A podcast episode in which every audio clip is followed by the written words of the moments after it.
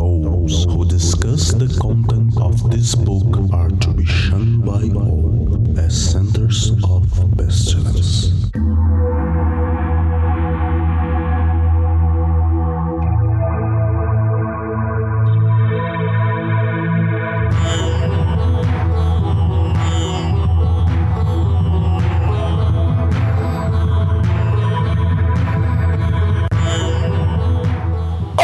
Crianças do abismo! Está começando mais um Foco de Pestilência, o seu podcast sobre magia, iluminismo científico e outras esoterices. Eu sou o Flávio Watson e hoje, excepcionalmente, não estou com todos os meus tradicionais companheiros de mesa aqui presentes. Comigo está o de sempre, Pietro. Toda moralidade é bestial. Participação de Vitor, Fala aí, galera. Luiz Nada é verdadeiro, tudo é permitido. e a participação especial de Márcia Seabra. Não tenho nada a dizer. não bolei nada, gente. Nada a declarar. Não sou capaz de opinar.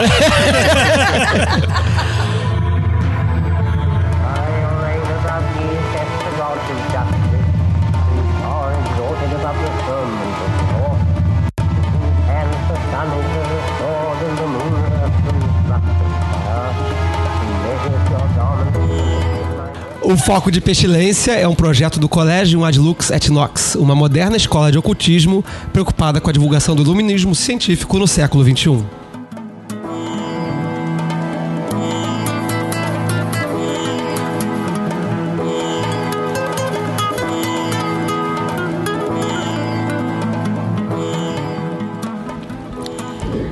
Então, hoje estamos com essa mesa diferenciada e diversificada hoje, porque o objetivo hoje é falar assim de muitos assuntos. O objetivo hoje é falar sobre essa loucura que se tornou o cenário mágico, loucura no bom sentido, do que se tornou o cenário mágico nos últimos 100, 100 anos, né? A magia, ela se tornou contemporânea, ela se tornou adequada, ou pelo menos ela evoluiu de algo que veio desenvolvendo desde o seu período medieval, ou pelo menos seu período da sua renascença mágica nos séculos XVI e XVII. No final do século XIX, ela encontra um ponto de mutação chave e ela entra no século XXI desenvolvendo fórmulas, desenvolvendo métodos, desenvolvendo histórias de forma até então totalmente é, disformes que, havia, do que havia sido produzido até então. Começam a surgir diversas ordens, diversas teorias, diversas abordagens mágicas e cada para cada novo profeta ou para cada novo líder uma nova dissidência, uma nova abordagem, uma nova é, forma de fazer magia. E o que é essa magia contemporânea? Né? Então, para descobrir o que, que é. Descobrir não, mas para debater o que está acontecendo, para onde a gente está indo, de onde a gente está vindo hoje, já aqui no nosso início do século XXI, o que, que nós estamos trazendo conosco nesses últimos 100 anos de desenvolvimento da magia, convidei aqui essas pessoas diferentes da mesa, cada uma está trazendo um pouco de experiência de uma área específica ou de uma abordagem específica que o Vitor e a Márcia fazem parte da Ordo Saturne e vão trazer um pouquinho dessa visão do que aconteceu lá na Panzofia e tal. O Luiz Vieira vai falar um pouquinho sobre Caos Magic, Zosquia também. E o Pedro, o Pietro, como sempre aí, sendo o arauto do Alcin Osmans Pé, nos trará também palavras sobre isso. Mas não, não vamos- nós não vamos nos limitar a isso aí. Vamos falar sobre outras coisas que passem na nossa cabeça e, e nada é verdadeiro, tudo é permitido. There is a veil. That veil is black. It is the veil of the modest woman. It is the veil of sorrow and the pall of death. This is none of me. Tear down that lying spectre of the centuries. Veil not your vices in virtuous words. These vices are my service. Ye do well, and I will reward you here and hereafter. Então vamos começar com a Panzofia.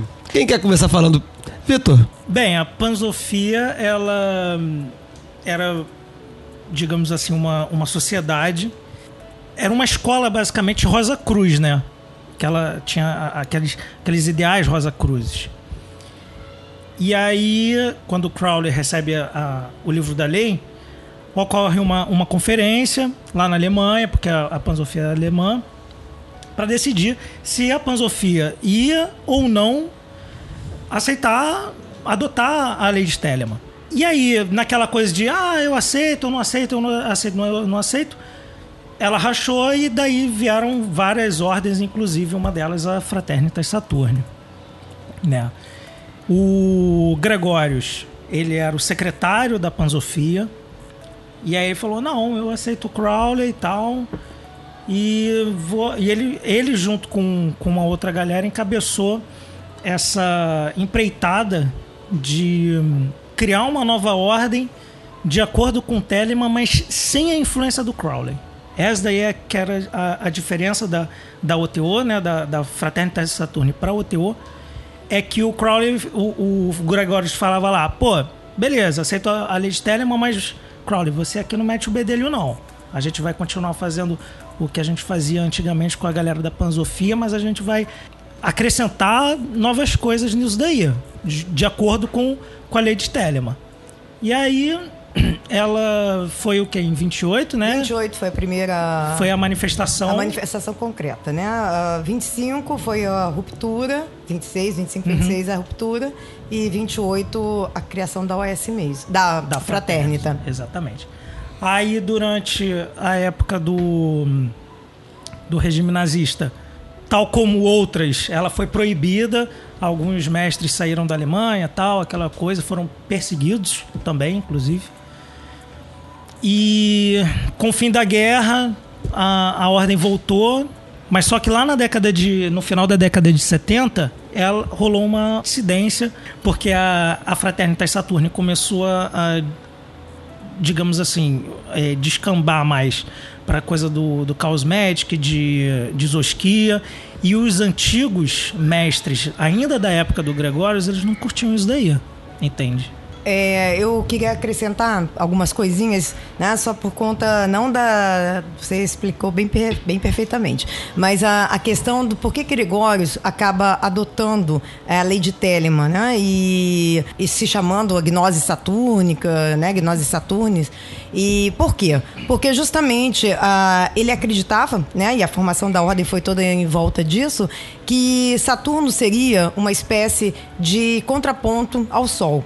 Ou seja, é, o novo Aeon era de Aquário, regido por Urano. E é, a ideia seria, então, a Equilíbrio. explosão. É, o equilíbrio, mas através de uma explosão. E aí vem a, a ideia dos mitos, né? Dos símbolos. De uma explosão do Sol. Na, a terceira, a terceira são 12 círculos, né? Na terceira, o terceiro círculo é de Saturno. Quando explode, o Sol fica como o centro e o terceiro, a terceira anel, ou sei lá, o círculo que se pode falar, seria Saturno. E mais os outros planetas. Então, e aí se circulando. Então, a ideia era o quê? Unificar, trabalhar com a dualidade, obviamente, né? Mas não descobrir o Sol ou o escuro, ou Saturno, que seria o irmão negro do Sol, né? A luz negra. É, seria unificar, né? no sentido de você encontrar os opostos. Então, o nosso trabalho hoje é esse, né? Inclusive. É, não é negar o Sol, né? Porque algumas Não, é, pessoas acham isso. Nós trabalhamos no, na- no lado esquerdo, é, magia da mão esquerda, mas é, na verdade, na busca do conhecimento mais é, da integração do Sol e, a ultra, e ultrapassar através de Saturno, que seria o guar- guardião do, umbral. É. E ele marca muito claramente para dizer que Saturno não é o Saturno planeta. É o Saturno mesmo, demiurgo. A ideia sim. do demiurgo, que dissolve, na verdade, que se dissolve ao você ultrapassar o abismo. Então, essa é a busca, mais ou menos, de hoje da ordem Saturnis. Então a gente poderia dizer que a tradição da, da Ordo Saturnis é uma tradição é, luciferiana. totalmente luciferiana. É, só que a gente trabalha em dois graus, em duas, em duas esferas. A oitava superior e a oitava inferior. A oitava superior é, é Lúcifer. É o que o nosso ritual trabalha. Né? É, mas como diz Marcelo, você tem toda a liberdade de buscar Satã, né? Que seria a oitava inferior. Que Satã, sem bem e mal, mas a ideia do Satã, do diabo do Crowley, né? Do, do tarô do Crowley. A ideia meio da escravidão do, dos nossos desejos e tal. Mas que você tem toda a legitimidade e deve trabalhar com a oitava inferior. E a gente trabalhou isso no Bafomé, né? A gente trabalhava muito a oitava inferior. é, e talvez por isso que a gente não soube equilibrar. E bem, esse é outro papo que vai chegar, né? A gente chega lá, a gente chega lá.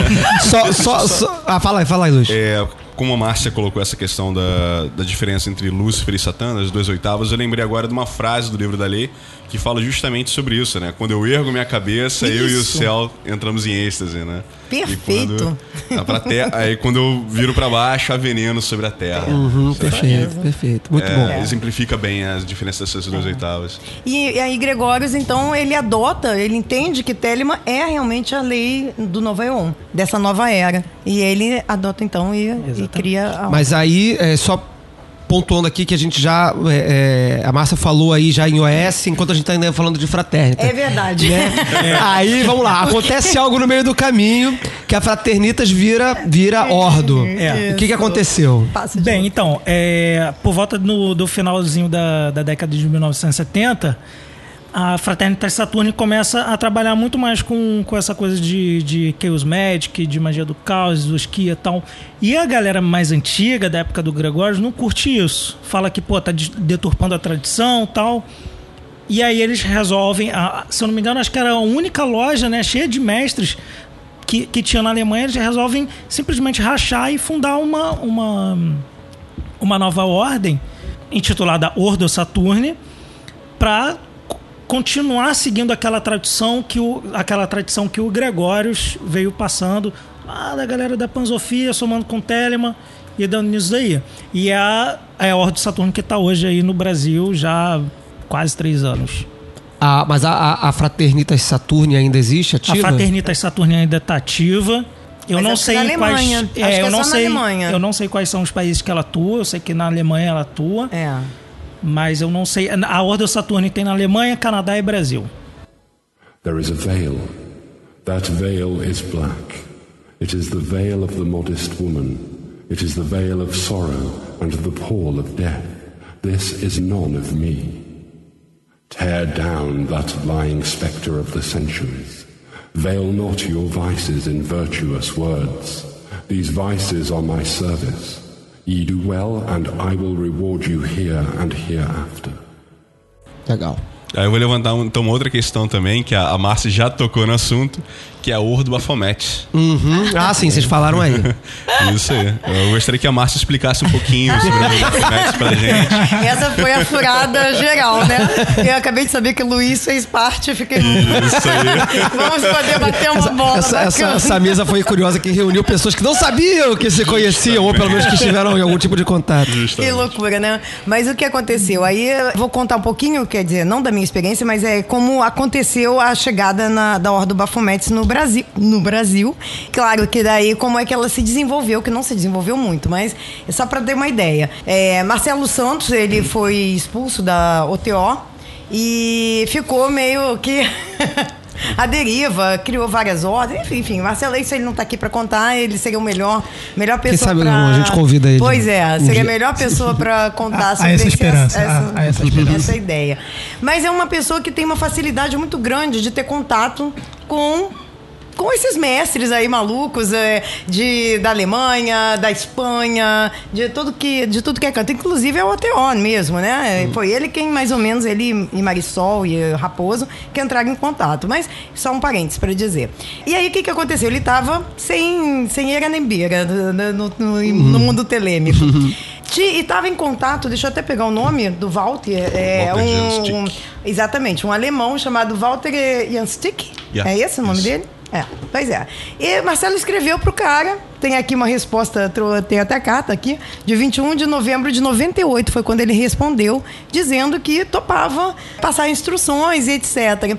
E Marcelo, então, tem uma intensa troca de cartas com ele, com os sigilos. Tem, eu tenho até essa documentação, ele, ele colocou isso pra gente, deixou, tá, tá em arquivo pra gente, com todos os sigilos, com, como acessar a oitava superior, a oitava inferior, e com o, uma espécie de uma missa, nem me lembro mais o nome que a gente usava, um colégio, eu esqueci até o nome do... de como era, eh, bom, como é que era a, a, a, o- a congregação. Isso, congregação, justamente. congregação de Bafomé. E aí você bastaria né, ser aceito. Você podia estar em qualquer lugar do mundo, se conectaria numa mesma corrente e faríamos então os trabalhos. E aí vem as experiências. Marcelo então ia passando. Só que ele também não tinha experiência nenhuma, nem preparo, nada. E foi assim, todo, foi uma- um movimento empírico. Durou de 98 a 2003, 2004. Foi, acho que o máximo. E o que, que aconteceu que fez dissolver completamente essa ideia? Todos apanhamos. Todos, ninguém passou incólume. É, eu sei Todos os membros apanharam. Eu digo que eu fui beneficiada, que eu só me separei. O pior, o menor dos males, que às vezes é um bem, às vezes, né? Descobri, né? descobri. Às vezes é um, bom, é um, é um, é um bem, né? É, fui à falência total, né? Não, isso já não é legal. não, foi péssimo. Mudança de casa. Enfim, algumas coisas. Acho que Marcelo, não sei exatamente o que, que ele passou, mas ele também se separou. Enfim, acho que ninguém, ninguém ficou totalmente é, virgem nessa, com essa experiência, né? e que nos afastou completamente. Todo mundo tomou uma direção. Um rapaz que morava na Bahia, o Kleber, foi morar no Rio Grande do Sul. Enfim, cada um tomou, todo mundo ficou meio perdido nessa história. E eu, e agora vim saber com o Luiz, tomei a decisão, assim como o Marcelo, de me afastar de tudo e de todos. Então eu saí do meio completamente telêmico, completamente. Meu norte sempre foi o tarô. Então, o tarô de Tote. Então mantive, a única coisa que mantive ligada foi com o tarô de Tote, que eh, foi sempre o meu norte. Então, a partir daí, a Ordem Bafomete se desfez. Mas tem histórias trágicas. O Lúcio foi assassinado dentro da casa dele. O rapaz de, de, de Volta Redonda entrou numa depressão muito profunda, suicídio. Coisas assim, meio Pesadas, pesadas. pesadas. A Alda Bafomé deixou- Por isso que eu digo que eu fui privilegiada. Só uma separaçãozinha, uma falência, tá ok, né? Tá de boa, tá light, tá favorável ainda, Tá favorável. tranquilo.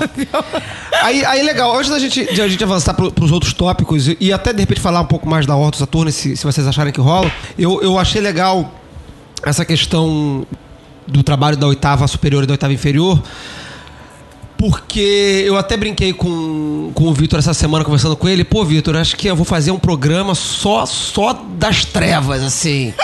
Fazer um programa só de trabalho, só de ordem sinistra.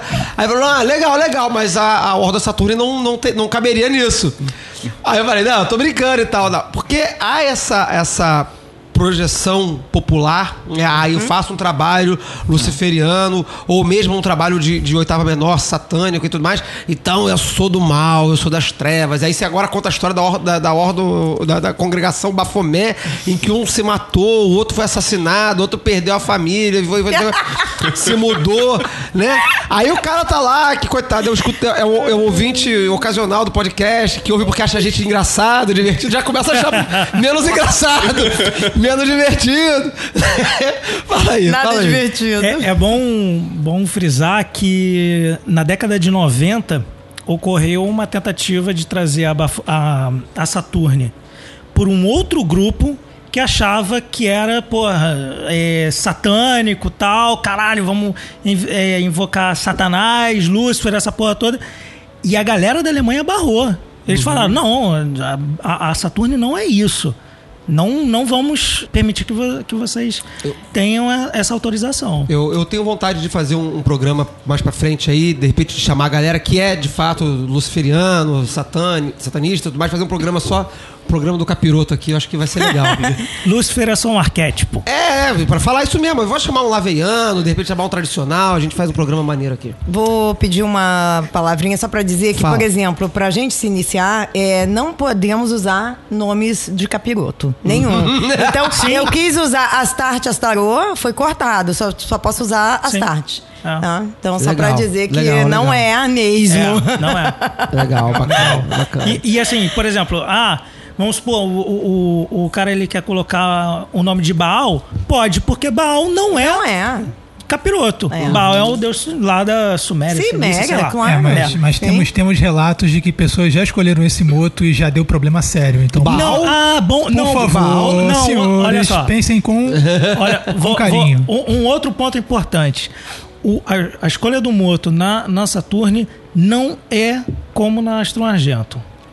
É apenas um nome, tipo, se, se eu quiser, ah, o meu nome é, é Frater Alexandre o Grande, tá, ok, beleza. Não tem aquela, aquela coisa que você, que rola na, na, na De Astro assumir Argento, o moto de assumir um como- moto como se fosse, ah, não, é, que nem o, o Crowley fez, perdurabo, per, perdurarei até o fim, com aquela intenção que vai levar a, a tua obra até o final, tal.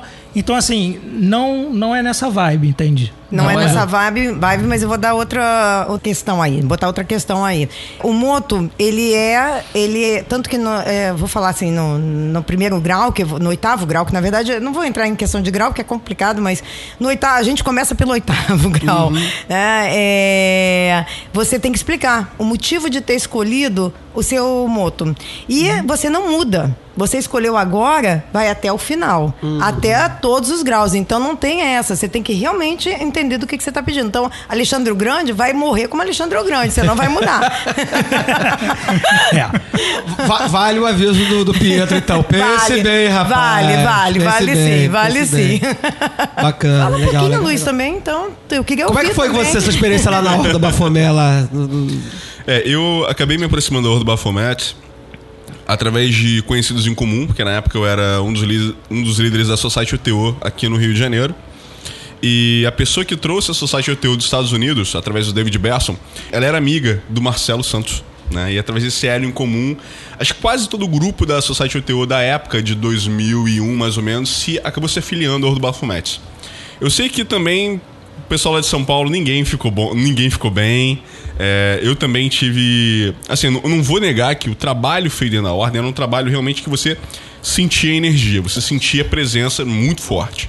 Né? Tanto que, sendo os efeitos positivos ou não, era prova de que havia realmente um envolvimento e uma energia ali envolvida naquele trabalho. É, mas realmente eu tive, eu tive um. Eu comecei a- o processo de entrar em depressão e tal. Foi onde eu decidi me afastar de tudo também. Me afastei da, na época da primeira linhagem da A que eu fiz parte, da Ordo Baphomet, da Society UTO. Eu falei, não, não quero mais merda nenhuma disso. Vou embora disso. Me afastei totalmente de tudo. E dei um tempo. Fiquei mais ou menos uns oito, nove anos sem me envolver com nada disso. né? Até, até o meu tarô de o, o meu tarô de Tote foi guardado no armário, os livros de Crowley também ficaram guardados Gente, e tal. que, que- que choque de retorno louco, né? cara? É, Vocês foi bem- ficaram foi bem todos forte. bastante É. Foi bem Foi bem marcados, forte. né? Agora, isso que ele falou, você via, você via as coisas acontecerem. É, é, é então, muito eu, doido. eu ia, eu ia atravessar, eu ia atravessar, eu ia atravessar isso aqui agora, né? A gente tem na tradição histórica, vamos falar aí pré-século XIX, narrativas muito elaboradas e fantásticas de experiências de materialização ou de invocação, de que o capeta aparece ou que a divindade se manifesta, tudo mais e tal. Num dado momento, o século XX, e na verdade o final do século XIX, ele dá uma certa freada nisso a gente pelo menos para de ter tantos relatos desses assim e progressivamente ao longo do século XX vai rolando uma, lim- uma ficando- limpeza Isso vai ficando em segundo plano, É, como, como é. quase que um efeito colateral. colateral do. né? Né? Não, é, não, é, não é mais. É porque cada vez é uma abordagem. o- o- E isso faz parte da, da, da ideia do século XX na magia. Cada vez como uma abordagem mais psicológica da magia, então os demônios da Goécia são sombras junguianas, não sei o que, tudo lá. Então é sempre muito interessante quando a gente ouve uma narrativa de presença, de manifestação, Ah, é. de efeito, que a pessoa fica assim, caralho, É. isso é true, É isso né, aí. cara? Isso é de verdade. É assim mesmo que a gente fica. né? Deixa eu dar um exemplo que, justamente nessa época eu tava começando esse processo de, de depressão e tava me afastando da Ordem Baphomet. Um amigo meu que ele é envolvido com cultos africanos, né? E ele tem a questão da- das entidades, ele trabalha com entidades, incorpora e tudo mais. E eu lembro que ele foi na, na minha casa e ele falou que as entidades com que ele trabalhava não conseguiam entrar no meu quarto. Porque a barreira energética era tão presente, tão forte, que nem as entidades com que ele trabalhava conseguiam entrar. Por conta dos trabalhos que eu fazia ali com a Ordo Baphomet e tal, que era onde eu fazia os meus rituais. né? Aquela Caramba. noite, na semana, naquele horário específico, fazia aquela, aquele ritualzinho que todos nós Isso. fazíamos com o sigilo do, do Gotob pra nos conectarmos com, a, com as Com a- oitavas. Com a egrega. Com a. É. Então, realmente E, é é, eu só vou então, já que vai, vai contar um caso, o que que me levou, vou contar o que me levou, acabou acontecendo com a separação. Eu evoquei uma energia que a princípio seria Gotob. Marcelo lá nas maluquices, não, faz, vamos tentar. E veio alguma coisa, sem dúvida que veio. Meu namorado marido, né, vivia comigo, estava deitado e ele era cristão, não tinha nada a ver com isso. E eu tava mergulhando fundo para ver o que, que é, como é que. descobrir, né, meus potenciais. E ele via aquilo, ele ficava meio horrorizado, mas não tinha noção, noção do que, que eu mexia. Mas nem, nem, de, nem de perto, né? Aí ele tava deitado, ele teve, ele ficou imobilizado completamente. É, os pés dele ficaram em posição como se fosse um bode. Ele me, deu, ele me disse isso. Ele depois me narrou. Ele ficou duro como se fosse um pé de um cabrito, de um bode. E ele foi jogado para fora da cama. Ele, eu, ele, ele simplesmente eu tomei um susto por isso, porque ele foi jogado, paft. Aí eu falei, o que, que aconteceu? Caiu? Ele não, eu não caí, eu fui jogado e eu não pude nem me movimentar. Com o que que você tá mexendo? O que que é isso que você tá mexendo? Ele ficou tão apavorado que, óbvio que depois disso acabou, né? Não, não vai ser saudável permanecer nesse E quem relacionamento. disse, olha, quem disse que eu conseguia banir? Isso eu já contei lá, já contei lá na ordem. É, depois que essas paradas aparecem pra banir, E é eu um ficava, é, apopando os cacodaimons. E eu, nossa, e aí eu liguei pro Marcelo, falei, Marcelo, não sei mais o que fazer. Não sai daqui de casa o negócio. E não sei mais como lidar, porque não vai embora. E me tomou, e claro, aí já era quase um vampirismo sexual, inclusive, né? Da minha energia. E eu falei, não sei como fazer. Aí Marcelo que me ensinou a pegar carvão e vai com. Foi, foi direto. Aí foi direto até eu conseguir me livrar. Até eu conseguir me livrar dessa, dessa maldição. Então, a partir dali, e aí ele, depois Marcelo disse, Márcia, não foi Go- Gotob, não foi. Isso aí foi qualquer capiroto aí que eu Tava sobrevoando as Se redondezas. Mas, cara, não, não conseguia, não conseguia banir. Agora- Isso, agora e o uma desespero, curiosidade. né? O que, que você fez com carvão? Joguei fora, joguei fora. Ah, pegou joguei, absorver peguei, absor- Ah, botei debaixo da cama, foi isso que ele me explicou. Bota debaixo da cama. E aí vou falar sinceramente depois do que, que eu fiz. Chamei um pai de santo, que é meu amigo até hoje, e ele é quem fez a grande limpeza mesmo, tá? Porque eu não dei conta. Eu recorri ao, ao mesmo, a mesma ajuda. Na hora que aperta, todo mundo pode pro terreno, né? Cara, não dá Na hora que certo. aperta, não todo dá mundo certo. pode pro terreno, Você pode gritar popantes quanto você quiser na sua vida, que não, não vai, vai eu rir da tua cara. muito, tomei muito banho de erva, passei por muito passe. Eu também. Luiz, eu tô te amigo, amigo. É, meu lindo, também. Então, então, assim, só uma, uma pergunta, assim, antes da gente, da gente até migrar pra outras paradas. Eu Já já estamos com um tempão de programa aqui, a gente tem um monte de coisa pra falar ainda. Uhum. Mas, assim, então, beleza, na experiência toda que vocês tiveram de Fraternita Saturne e, ou de Ordo Bafo, de Perdão, Fraternita Saturne não, de Ordo Saturne e Ordo Bafomé e tal. O que que vocês entendem, seja nas duas ou seja em uma ou outra, que é a diferença dela ou delas para outras ordens ou outras abordagens da prática mágica? Existe algo que diferencia essas sociedades, esses grupos das outras, de outras sociedades ou de outras práticas, ou de outras práticas telêmicas mesmo, quer dizer, telema, o, o mundo mágico foi telemizado, né, em grande, grande medida, né? Várias outras sociedades que não eram se telemizar e tudo mais. E temos a Ioto e Soto, Soto não é, né? Mas a, a Otto e, e outras outras. Né? E por que que. O que que a, o que que a, a Ordem Saturni traz de diferente na sua prática? Quer na sua- falar? Eu falo. Ah, tá, eu vou falar então, depois o Vitor me ajuda também, Tá. tá? Bom, a, a grande diferença, né? São duas coisas bem diferentes. Eu, eu participei da OTO e da Astro Argento também. É, muito pouco, a Astro Argento eu fiquei pouquíssimo tempo, mas já deu para entender como é que funciona o, o sistema mágico. E toda a obra do Crowley é você buscar o seu sagrado anjo guardião, né? É você entender a sua verdadeira vontade e atingir, na verdade, Tiferet, dentro da árvore da vida. E depois você, então, fazer a sua caminhada sozinho.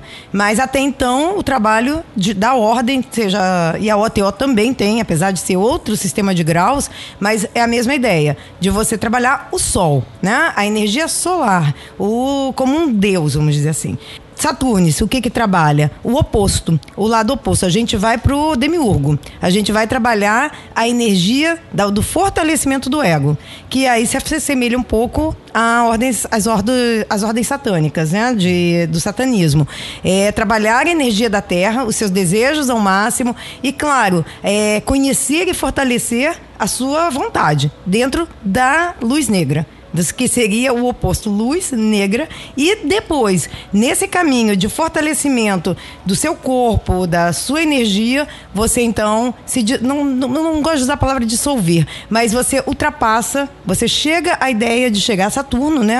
Ao demiurgo Saturno ao guardião do umbral e dali ultrapassar o abismo. Então é a ideia de vencer a morte tá? A ideia de vencer, a, a ideia é essa. E eu acho que a ideia é a mesma das outras, das outros sistemas mágicos. Mas a OS traz essa ideia de fortalecer realmente o ego. Coisa Uhum. que normalmente a gente fala, não, o ego tem que se dissolver. O ego, né? E a ou, gente quando, ou, quando, é, é, é, é, ou quando não é dissolver o ego, é ok. Você, você vai levando o ego o caminho aqui até o momento que, de repente, ele vai ficar mais de lado. Mas não briga com o ego, mas o ego é, de- é- é paralelo, né? Claro que você deixa o ego em algum momento, mas ele, ele diz, deixa o ego aonde? Quando você vai encontrar o demiurgo. Entendi. Então não é, não é como a gente faz quando Teferet, né? Em Teferet Uhum. você abandona seu sagrado anjo guardião para você poder subir nos outros graus da ordem. E, e na Ordem Saturno o trabalho é diferente, a ideia é diferente, mas o, o final é o mesmo. É, isso inclusive me lembra uma historinha do Euclides Lacerda, Hum. que ele querendo dissolver o seu ego, fazer os trabalhos de magia sexual e tal, e desenvolveu um câncer de pele.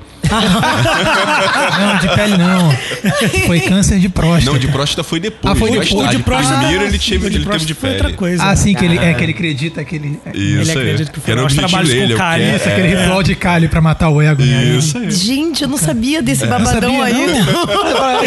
a, gente tem que fazer um programa só de ele ferrado. Gente, essas fofocas são sensacionais. É, é colocar- um é, tempão legal. é importante colocar que o trabalho da Fraternidade Saturno, da Ordem Saturno, não é esse tipo de dissolução. Não, não. Nem é a busca da dissolução. Você tem alguma coisa pra falar, Vitor? Que É, a se acrescentar? Bem, eu acho que o, o- a galera que me conhece mais aqui, eles sabem que, porra, eu, eu tô nesse caminho por duvidar do caminho. Por Que é duvidar das maravilhoso, coisas, que é maravilhoso. né? É ótimo. E assim, é, por exemplo, eu já fui já de centro de, de Umbanda e tal, e caralho, eu abandonei porque eu não sentia porra nenhuma, energia nenhuma. Eu falei, mano, isso daí essa galera tá, tá fingindo, whatever. E na, na Saturno foi a primeira vez que eu senti alguma coisa durante o ritual é, energético, né? Então assim, eu falei, cara, tem alguma parada aí que realmente funciona, né?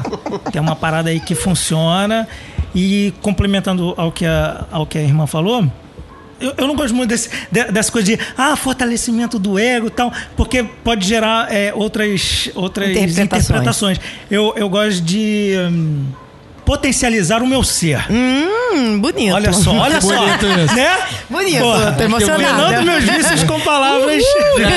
Adorei. Vícios com palavras virtuosas. Olha só, não veleis vossos vícios. É, mas o programa é esse mesmo. vírgula hoje. O programa é esse mesmo. tá, tá escolhida a vírgula. Tá escolhida a vírgula. Pronto, ai, que beleza. O nosso editor está feliz. Eu sempre demoro pra entregar. There is a veil. That veil is black. It is the veil of the modest woman. It is the veil of sorrow and the pall of death. This is none of me. Tear down that lying spectre of the centuries. Veil not your vices in virtuous words. These vices are my service. Ye do well, and I will reward you here and hereafter. Bom, então beleza. V- vamos, vamos avançar aqui, senão a gente vai ficar falando só sobre. Não, não. né? É, bom, vocês falaram então que, ainda pegando a, a, a ordem anteriormente Fraternitas Saturni, o motivo, um dos motivos da dissidência, pelo que vocês falaram, foi a, a apropriação de práticas que estavam ali sendo desenvolvidas, como, por exemplo, Zoskia e Chaos Magic. Então vamos falar de Zoskia e Chaos Magic. Eu vou chamar aqui o Pietro para falar um pouquinho sobre o seu métier. Pedro que é, tá que é a. Zoskia. Não, então. Conte é um pouquinho sobre a Zoskia. É um sistema, é um sistema, né, é, acima de tudo, pra mim, que funciona. funciona bem, funciona pra caramba. né? Funciona até demais, né? Quando você não quer que funcione, ele, ele funciona De novo. de novo. Eu tenho uma experiência de, de, de Zosquia que é, que é assim, é, é engraçado, fica me perseguindo. Não, gente- Ainda bem que é uma boa experiência, né? Então quando ela me persegue, é- é- eu não tô nem pensando, aí pá, aparece o resultado assim. E caralho, ah, eu lembro, ah, fiz uma operação daquela parada. É, ah, legal. Vou- vamos esclarecer para quem não conhece. Hum, O- é, pois é, conta um pouquinho. O que, que é, né? O que, que é? é? Existia um, artista, na verdade, o mais jovem britânico a, a ocupar uma vaga na Real Academia Britânica de Artes, que é o Austin Osman Spare. Então ele, ele foi, assim, um, um garoto genial, né?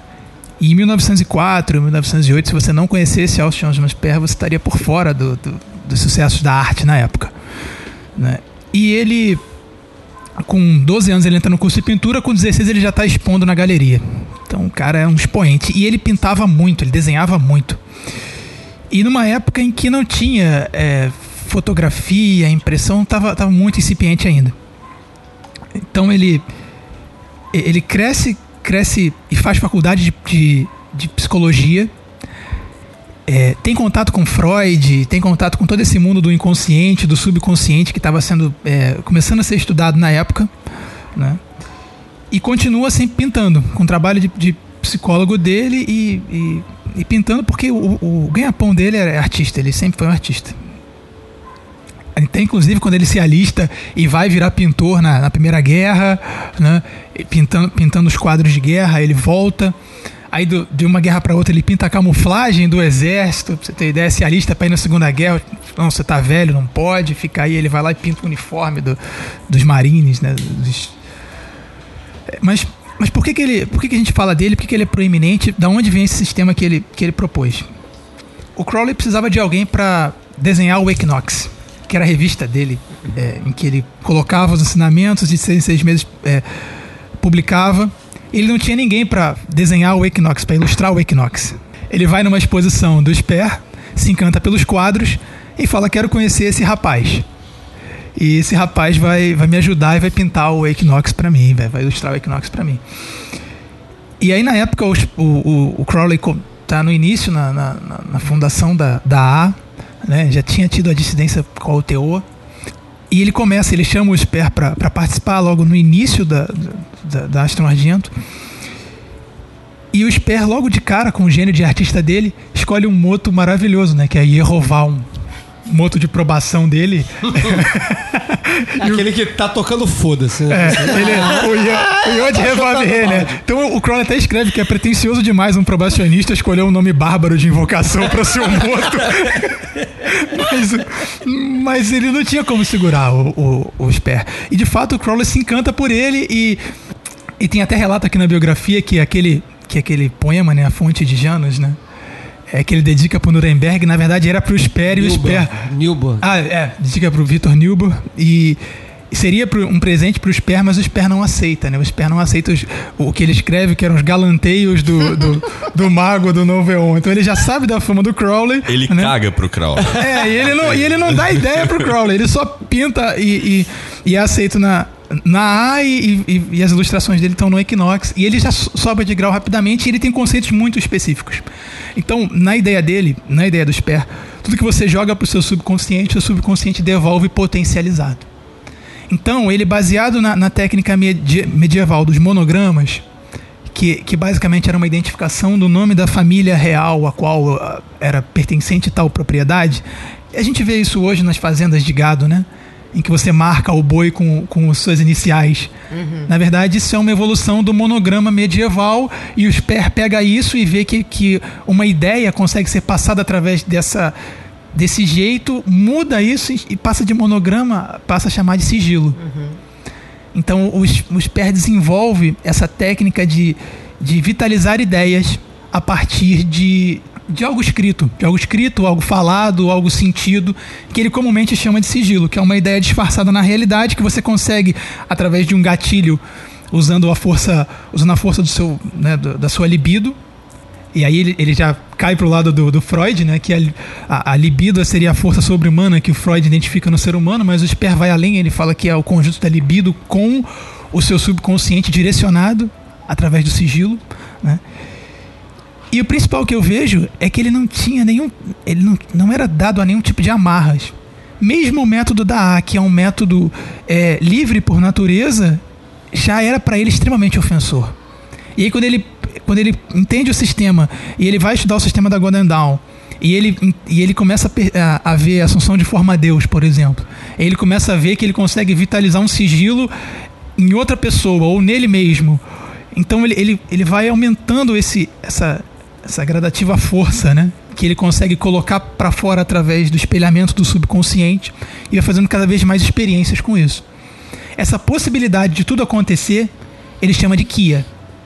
Que quanto mais você conceitua, menos poder ela tem. Verdade. Maravilhoso. né? Então, e aí o que, que- e aí, e aí você vê que o Alan Moore ele escreve isso no prefácio da biografia dele, que é, é O Alan Moore, em- eminentemente citado no podcast sobre Pop Magic, que eu sou Tim Alan Moore, que se registre. então Valeu, o Alan Barba, Moore, você é, você é Deus. Lembranças. então o Barba, o Barba tem O uma barbudo. teoria, é o Barba tem uma teoria importante sobre o Sper, porque ah, o anagrama né, do nome dele é AOS, né? Alciosman Sper. Então ele identifica que o Sper era o início disso, desse sistema. E que o próprio Sper força o final, o resultado. E aí ele inventa um ZOS. Ele inventa um ZOS. Né? Então, Uma um, re- um retorno. um retorno, é, é. E aí ele fala que é o retorno da coisa que foi pedida no sigilo, no desejo. É a, co- é a coisa acontecendo, é a materialização do sigilo. E aí ele e aí e isso corrobora com a ideia do, do, do Sper fala que ele fala que Zos é o corpo, do qual Kia é, é, A força. é a força, né? É o, é o que é Lima. Agora só adicionando que além de Zois, era Zois Veltanatus. Isso, Zois através exata- da morte. Exatamente, Zos E Veltanatus. aí entra a postura da morte. Sim, as Zoas tem, uma, tem um nome como máscara, né? Do, do, do grego, né? Zoas é máscara. Então, é, na verdade, essa máscara batia com a personalidade, com a persona, né? Do, da psicologia estudada na época. Casa com a, a técnica da associação de forma a Deus, porque ele arruma um jeito de você se tornar outra persona, mesmo que por um milésimo de segundo, e isso, isso viver na Terra. E só o simples fato de ter existido por um segundo já, já causa mudança na realidade que você precisa. Então, o, nome do sistema é Zoskia porque junta es- esses dois princípios. O princípio sobrenatural que anima, que pode ser tudo e, e não é conceituado como nada, e, o- e um corpo que conduz esse princípio a, a- a acontecer. né? Esse Zos Veltanatus é um moto, é um moto que o, que o Sper assume quando é recebido como neófito, quando é reconhecido como neófito pelo Crowley. E aí ele solidifica o sistema dele escrevendo o, o Book of Pleasure, que é o livro do prazer, em que ele descreve o método.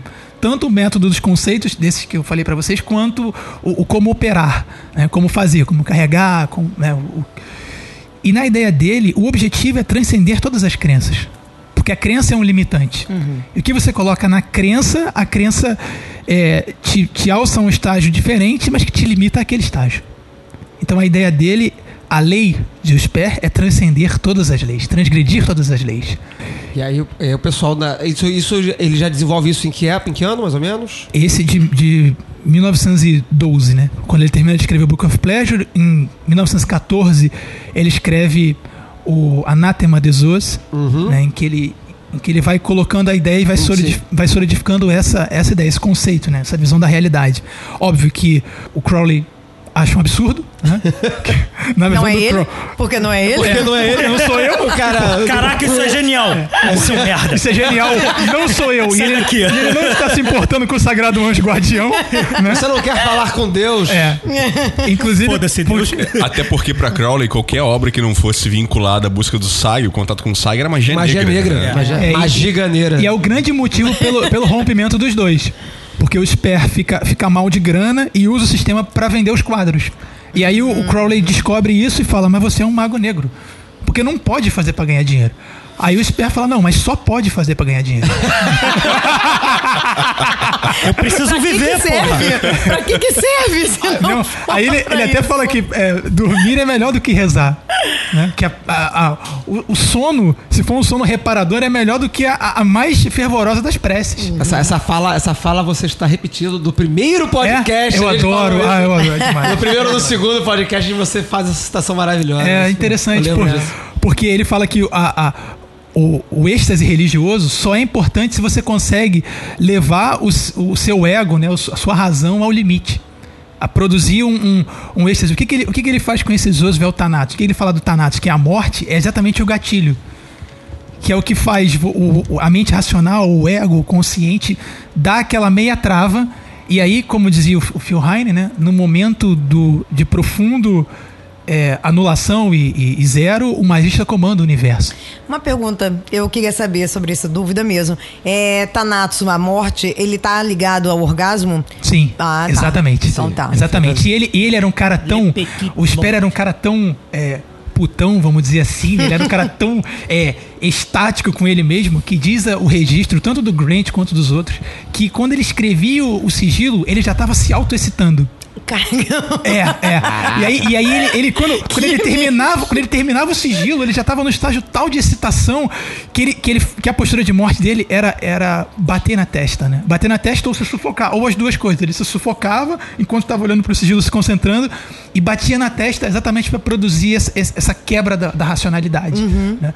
E a postura de morte que ele fala é isso: é, é provocar esse momento de queda, de quebra, de quebra. Né? De, uhum. de, que, que que deixa um milésimo de segundo de espaço para jogar para dentro o, o, sigilo e ele Sensacional. Voltar. Rupturas à parte entre Spare e Crowley, no final das contas, ele não tá concordando que a morte é a coroa de tudo? Exatamente. Mas aí é que tá. O Crowley fala, o Crowley fala isso com uma visão de lá para cá, né? Sim. Uma visão de Tiferet hum. para cá, do sol para cá. E aí ele fala que a morte é, a, é essa morte do, do, ego, do consciente, mas o Sper não. O Sper, a morte para o Sper é a anulação. Anulação do seu, é, das suas crenças, das suas propensões, de todas aquelas coisas que você, que você estuda é, atrair ou negar. Ele, ele usava isso para zerar mesmo. E só nesse momento de zero, de êxtase, ele fala que é o êxtase feio na verdade, é que não, não tem uma forma, cada um encontra de um jeito. Por isso que quando eu explico da postura de morte lá no workshop lá do, do Calem, eu, eu, eu, chamo cada um num canto e explico diferente para cada um. Que é para cada um entender que é, é, é só pessoal. vivendo. É, só vivendo, é pessoal, não, não tem como eu até esqueci o que ia comentar, mas tem outros comentários aqui na mente. eu, eu, cortei o Luiz, desculpa, aí ele perdeu Nada. o fio da meada, desculpa. E acrescentando algumas coisas, é, a questão da genialidade da arte do Sper antes da, do surgimento do, do trabalho do, do Salvador Dali e de outros artistas da mesma linha do Dali, é, o Sper ele enviava postais né, para outros artistas desenhados de forma surrealista. Então uhum. ele é como se fosse o proto-surrealista. Então ele Sim, também ele... foi um, um, é. um, dos artistas que deu origem ao surrealismo. Isso é uma coisa fantástica, pra gente ver o nível de genialidade do cara. Outra coisa que é interessante que esse aspecto da morte do Sper, ele nos, ele, ele nos remete ao conceito de net-net dos budistas tibetanos, que é o nether-nether, nem isso nem aquilo, uhum. que é o que a gente vê também no livro da lei. No livro da lei, para a gente poder realizar os desejos, que basicamente é o quê? Pois vontade pura, livre da ânsia de resultado, é todavia perfeita. É basicamente isso. Sem cobiça sem, sem rejeição. Né? Você nem deseja e nem também quer se afastar daquela coisa. Então, o trabalho do Sper ele é, aquela coisa equânime. Eu não preciso desejar para que algo se realize. Basta eu realizar a minha, a minha vontade, a minha vontade, a vontade do meu ser, a vontade do Kia. Né? E aí, aos leitores do, do Carlos Castanheda, eu lembro de dois conceitos dos livros dele que o, o Dom Juan ensina para ele, que é o tonal e o nagual que é a mesma coisa dos dois do que do, do Sper. Onde o tonal basicamente é aquilo que é conhecido, é o corpo humano com seus fluidos, o espírito, a mente, a alma e tudo aquilo. E o tonal é tudo aquilo que é ao redor que vivifica a realidade. Que é o que? A mão e o olho. Né? Os símbolos da mão e do olho.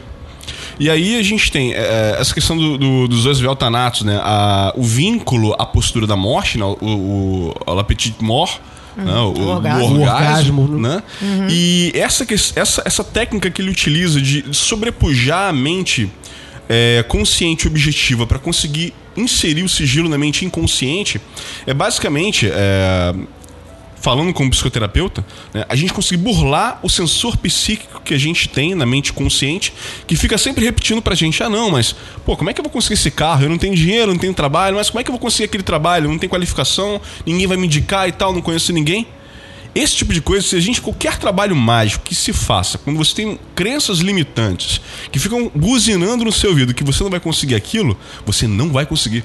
Claro. Porque a crença limitante é infinitamente maior do que o, o seu desejo, né? Que é mais fraco do que as crenças que já, já estão arraigadas na tua personalidade e fazem parte dos teus valores, que são muito mais fortes. É, o, o Crowley ele, ele desenvolve esse pensamento da- do problema da crença de resultado argumentando exatamente isso, né? Quando você, você busca a, a crença, né? desapegar, desapegar da crença do resultado, da expectativa de resultado, é justamente que a expectativa de resultado ela é a chave da falha, da ausência, da, da- da- da falta de sucesso. Da falha, da ausência de resultado. Justamente. Você no que deseja o resultado, você automaticamente boicota a expectativa, a- o resultado justamente da expectativa que você tem de, ai meu Deus, será que vai dar certo? Será que vai dar certo? Não sei o quê. E aí você fica carregando, carregando aquilo ali, e aí você boicota o processo inteiro. É, e aí, quando você consegue dar esse apagão momentâneo através da postura da morte, você consegue inserir um sigilo que a tua mente consciente não sabe o que é. Principalmente se você cria 20 sigilos de uma vez só, chega uma hora você não lembra mais qual sigilo é o que é. Né? Então, ah, beleza, vamos lá fazer o trabalho e vamos interiorizar essa porra toda aqui. Algo vai se materializar. E aí você consegue gerar esse apagão, jogar isso pro inconsciente, o inconsciente depois ele vai te devolver de forma vivificada. Daí também o trabalho do Sper de criar o alfabeto do desejo porque ele consegue extrair conteúdo do inconsciente para já criar os sigilos na linguagem que o inconsciente percebe e não mais com as letras do alfabeto que a gente conhece. É, uma. O que eu ia dizer sobre esse negócio da crença, né? É que o Sper dizia que o sigilo é um meio de tornar a crença orgânica. Aí o que, o que- é essa crença orgânica? É a crença oposta que está no subconsciente. É o que você. É quando você. É, é a forma que está na, na, na, na sua retina, né? Que está na cor oposta e, no- e- e de cabeça para baixo. Então, se você fala assim, se você faz um, um sigilo lá, por exemplo, é, eu quero encontrar o gato a- que se perdeu na rua. a- O Pedro está dando um exemplo real. real já, já foi usado né? duas vezes. Funcionou. aqui a gente só fala a verdade. Aqui não tem, aqui não tem caô. Não, então, mas eh, esse, esse exemplo duas vezes, eu vou pegar o que funcionou, né? Porque o gato sumiu, tadinho. O gato ficou meses fora. E a Nossa. Gente, e a gente, semana, já ia pra dois, três meses e o gato sumiu. Aí eu falei, então eu vou descobrir o que aconteceu com esse gato, achar o gato. Só que qual é a minha crença orgânica? É que eu não vou conseguir achar o gato. Então a maneira como a maneira que o Espera encontra de transformar essa crença do gato sendo encontrado em orgânica, que todo mundo te- tenha certeza, é o sigilo. É o sigilo e a postura de morte. Porque aí o meu subconsciente vai receber essa mensagem e não vai, e não vai é, se agarrar. Entender. Entender, é, in- intelectualmente se, se agarrar à ideia de que é impossível encontrar um gato preto nessa cidade do Rio de Janeiro perdido, né? Na rua. Já virou churrasquinho. É, não, com A certeza. mente fala isso. É, a mente fala isso. E aí o que acontece? Aí eu, cri- aí eu criei um servidor lá, o, né, o Zé Esquia. O gato chamava Zé, gente. O gato chamava Zé. Então. Eu sou testemunha do sucesso dessa operação. Foi Você, foda. você assistiu a realização Não, da não, operação não, não, também? não. Eu sou testemunha do sucesso da operação. Ela deu o resultado, eu vi o sigilo, Beleza. pronto, não sendo feito. Sim, aí. Não quando- vi o Pedro carregando o sigilo, obrigado. Ainda bem, né? Ainda bem, que maravilha. Então, aí, aí o Zé foi encontrado. Aí deu certo, funcionou. Aí os, o o Zé- Fudido, ferido, machucado, Fudido, mas ferido, foi. espancado e tal, mas encontraram, tá lá. Foi, e, e tá bem, ficou legal. Recuperou Tá 100%. vivinho. Tá vivinho. Aí essa semana agora passada, um outro gato se perdeu e uma aluna do workshop dos Oscar falou: Pedro, fazer a mesma coisa que você fez. Falei, Vai lá, faz aí. Usa a técnica. E o gato foi encontrado ontem. Pronto. Vamos abrir um, um serviço de localização de gato. Já tem o né? terceiro aí. Já tem o terceiro pra gente achar aí, que já tá na, na agulha. Vamos com calma. Eu, eu, eu, eu- quero fazer perguntas. Eu, eu, eu aqui não sou debatedora, eu sou perguntadora. não, Que é isso? Você já falou um montão aí. Só que só uma coisinha rapidinho. Ela me falou, essa aluna do workshop me falou que ele levou três dias. Fez o sigilo, três dias depois Mas o, o do Zé também foi rapidão, que eu me lembro foi papo de uma semana. É, foi, uma semana e pouco. É, lembro de- E é sobre isso que eu quero justamente perguntar. É, a primeiro, trabalha com masturbação, ma- a masturbação, né? Não- Ou- ou- ou você pode masturbação trabalhar ou com magia duas- sexual com mesmo, certeza. com duas com pessoas? Uhum. duas pessoas, com, com, com um grupo de pessoas. O que importa é você usa a energia do orgasmo. Uhum. E aí você imagina, eu não consigo con- conceber uma energia que, vai, que faz te tirar do tempo e do espaço, que faz dobrar seus Sim, joelhos. é eu, não- eu não consigo conceber uma energia como essa. Imagina se você consegue direcionar. Tudo bem que pode ser uma bomba atômica para matar uma mosca, mas não interessa. A gente pode fazer isso. Claro, e porque só a gente vontade, pode, né? porque É. a gente precisa, a, a gente faz. Agora, minha dúvida também não é só essa, é porque o Crowley fala disso, né? A magia sexual do Crowley que ele desenvolve é essa, né? De você, pelo orgasmo, você com a sua mente direcionada é, no nono grau da UTO, é exatamente isso. É, né? falamos disso na aula de tarot hoje. hoje, inclusive, falamos do emblema do modo de uso. E é Mas- por isso que eu tava querendo ver a, a- a diferença, claro. O do Crowley são, são essas duas energias po- polares, né? É, mas na Zoskia, então, ele adota, a diferença é que ele adota, então, a masturbação? É essa? Não, na verdade, é, na UTO, oitavo grau, também trabalha-se dessa forma, Sim, né? Mas eu acho que a, a grande questão é que o, o trabalho do Crowley, ele, é ele ainda é muito voltado para a parte cerimonial. Uhum. Com resquícios da Golden Dawn e tal. O, o Sper, ele não quer saber de magia cerimonial. Né? Ele, assim, é completamente livre. É a gente pensar no cara que pegava eh, 20 prostitutas na mesma noite para poder vivificar o trabalho do cara. É, inclusive, inclusive o Grant fala até que não consegue, não conseguia entender o Sper, né? Porque ele podia fazer aquilo pra conseguir dinheiro, pra conseguir fama, pra conseguir tudo. E ele só queria fazer pra conseguir mais mulher e mais, mais, mais homens, Praticar mais siglos. mais hermafroditas pra, pra Sexholic. Basicamente. Ele queria mulher, queria homem, queria hermafrodita, queria travesti. Ele não tava ligando, ele queria alguém Sexo. trepar. Queria... There is a veil. That veil is black. It is the veil of the modest woman. It is the veil of sorrow and the pall of death. This is none of me. Tear down that lying spectre of the centuries. Veil not your vices in virtuous words. These vices are my service. Ye do well, and I will reward you here and hereafter.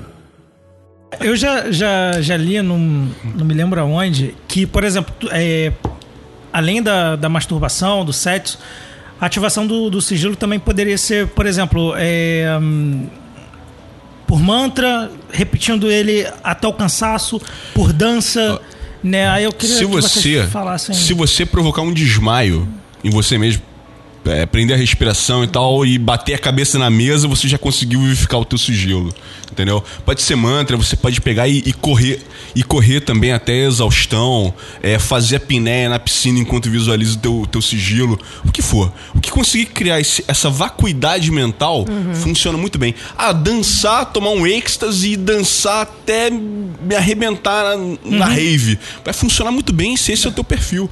E aí entra não vou iniciar agora mas eu vou só dar uma pincelada. Aí entram as técnicas do caos É que a gente vai. vai... Alguém quer falar, Daqui quer, quer falar alguma coisa? Não, só pra, só pra gente fechar esse assunto aqui, assim, não tem moralidade, por isso que eu comecei brincando falando que toda moralidade era bestial, né? Porque na visão do Sper, o que vale é o resultado. E aí vai- e a gente vai sempre aqui debater pra saber, mas o cara foi o mestre do templo porque ele descobriu o segredo. Porque ele- quando ele racha com o Crowley, ele escreve pro Crowley e fala: Crowley, o seu sistema da A é uma mentira. Nada é verdadeiro, tudo é permitido. E eu descobri o segredo do Magister Temple. Porque eu vi Easy sem véu. Nossa. E é, é, e ele Cara, que pinta moral. Easy sem, ele pinta Nossa. sem véu e, e- inclusive ele justifica, coloca junto da pedra, da pedra de evidência dele, né, que ele ganhou do, do Gerald Gardner.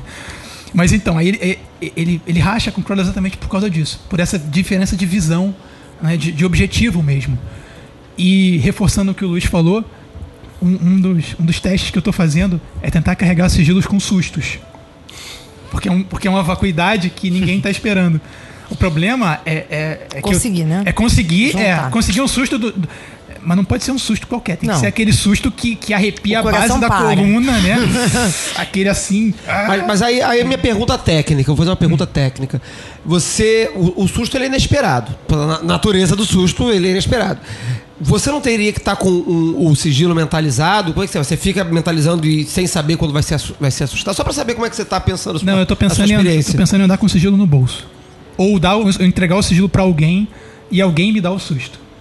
Mas aí você não, não, não, não tá. Você não tá. Você não, você não tá com o sigilo mentalizado na hora não, do susto, tá? Não, não, não, não. Eu não sei o que vai acontecer. Aí alguém vai, vai me mostrar o sigilo e me dar um susto. Agora, Me- me- Ah, vai te dar o susto com o sigilo. É, visual. me- Vai te botar o susto na sua cara. Ah! Isso, isso. Ah, tá. Porra, aí. Isso.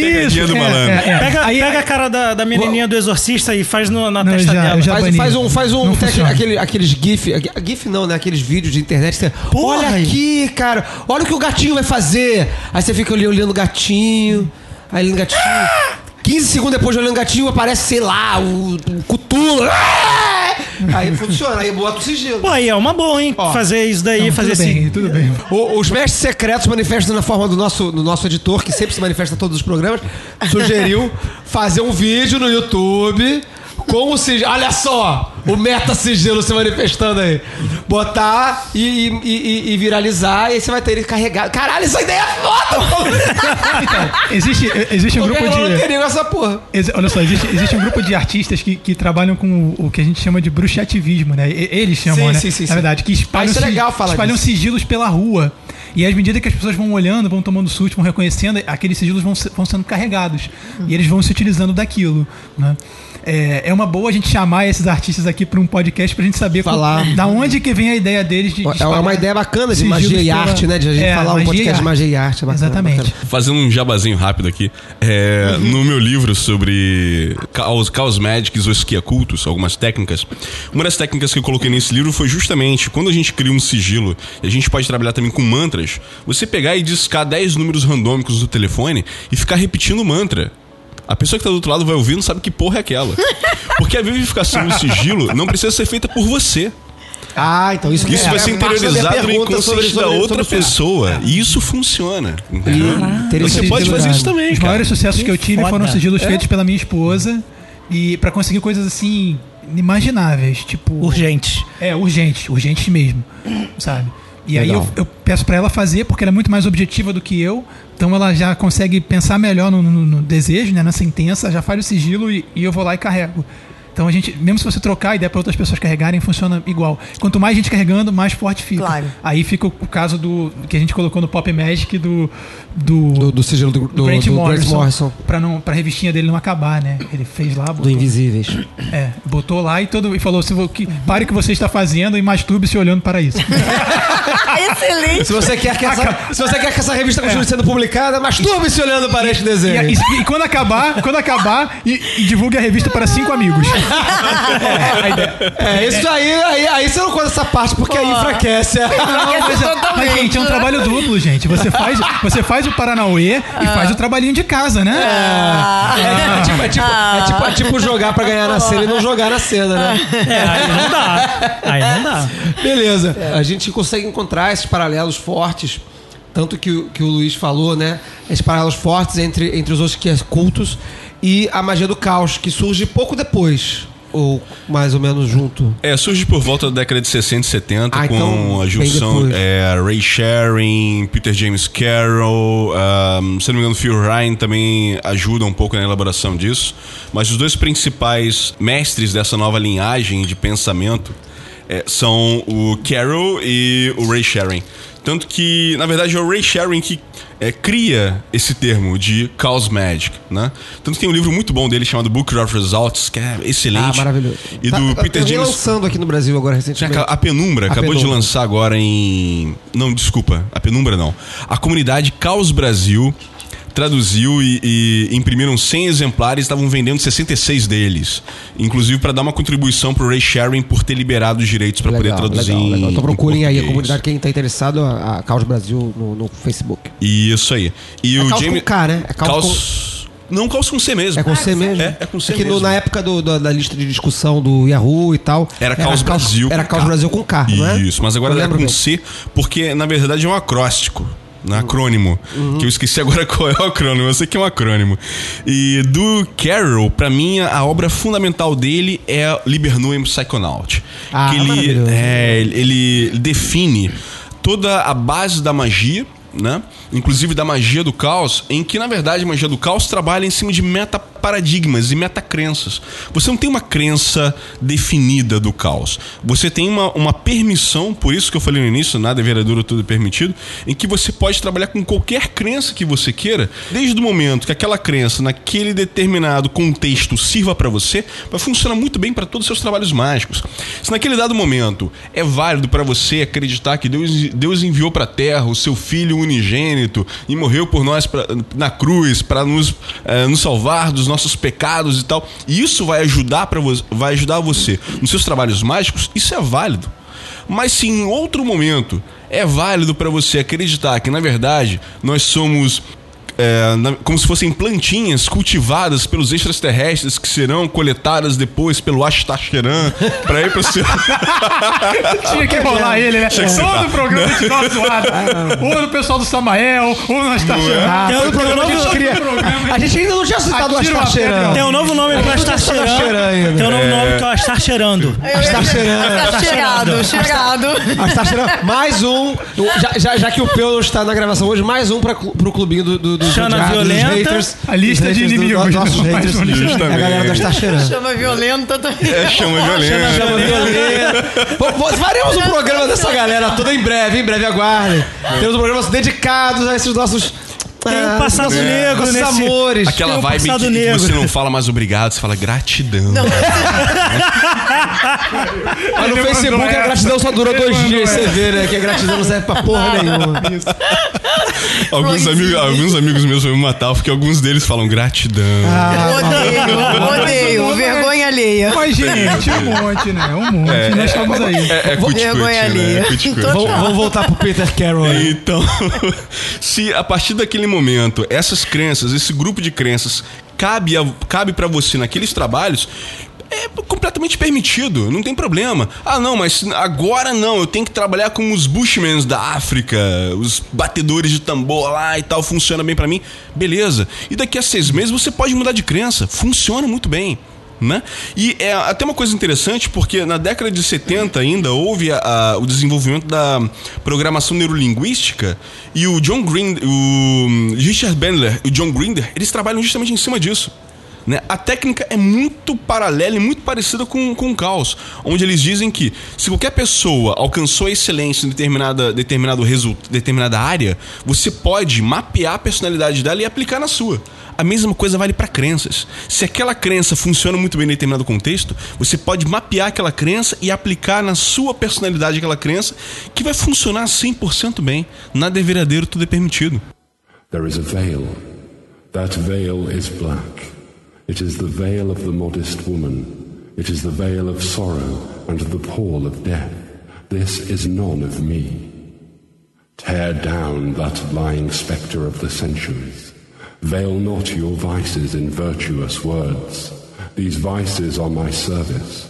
Ye do well, and I will reward you here and hereafter. A gente que tá aqui, a gente todo todo mundo é filiado a algum tipo de ordem e tal e trabalha com um sistema específico, né? Ou já trabalhou com mais de um. O, o sistema dá uma segurança pra gente. Porque se der um problema, eu sei o que vai acontecer. Se eu, tô num grau, eu estudo coisa X. Se eu vou para outro grau, eu estudo coisa Y. Não, não perco conhecimento do grau X, mas estudo uma coisa diferente, uma coisa Y numa outra, numa outra visão. Na tua visão, e aí eu queria saber na visão de todo mundo aqui, não fica muito solto? E eu tô perguntando isso do alto da porra louquice do Sper que não aceitava nada. Nenhum tipo de sistema, Limita- né? Nenhum tipo de limitador, nenhum tipo de sistematização. Mas não deixa tão solto a ponto de que você não tenha onde se segurar? Ordo Abichal. né? A ordem vem do caos. Então o caos, na verdade, ele, eu compararia o caos com o Kia. Né? Ele é aquele que vi- vivifica tudo e tudo vem dele. Então, tanto que o próprio Sper, ele é um dos caras que é usado como base pro trabalho do caos. né? O Sper e atualmente o próprio Timothy Leary, também acho que a teoria, o trabalho do Leary também é, é Com psicotrópicos, né? é enteógenos e psicotrópicos, é, ajuda bastante na- na- nas técnicas do caos. É, na verdade, isso não atrapalha e ajuda bastante porque você tem essa liberdade. Eu agora, como telemita, é, eu sei a, a crença, a crença telêmica, né, o sistema telêmico para mim se encaixa muito bem, mas eu gosto de ter liberdade de que em algum momento as crenças budistas também vão funcionar muito bem para mim. Entendeu? E aí eu gosto de ter liberdade de ir lá pro centro Damachante em Miguel Pereira, fazer 11 dias de retiro de Vipassana e saber que aque- a- aquele conjunto de crenças budistas e aquela técnica de meditação vai se encaixar muito bem pra mim, naquele dado momento.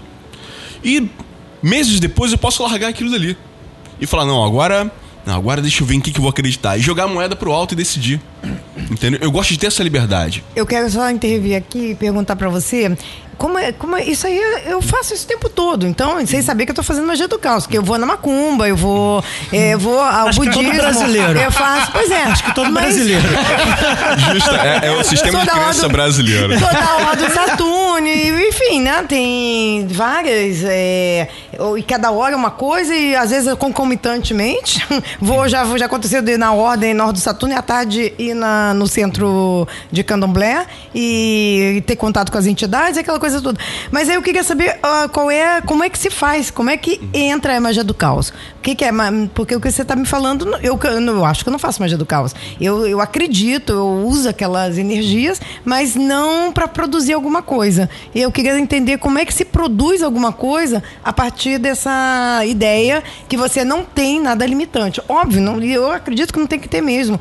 Mas o que, que você, como é que você usa? Porque dos outros que eu entendo, magia sexual eu entendo como é que funciona. Agora, e o caos? Como é que é isso? Que eu não consegui entender, não. É, eu acho que assim, é, o caos, na verdade, ele, ele chega a extrapolar a questão do sistema de crenças, né? É, como a gente brincou aqui agora, realmente o caos parece que é o sistema de crenças brasileiro, né? É, porque a magia do caos, ela foi cunhada lá fora, né? Foi cunhada, na- foi cunhada na Europa, nos Estados Unidos, onde você tem um sistema de crenças muito fixo, né? Na Europa, ou, ou você é católico, nos Estados Unidos o pessoal é muito protestante e tal, então foi uma, uma forma de quebrar isso.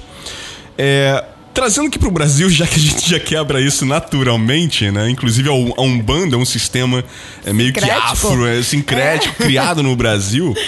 É, a nível de extrapolação, eu diria assim, é permitido inclusive você fazer trabalhos mágicos e invocações trabalhando com o panteão do Star Trek.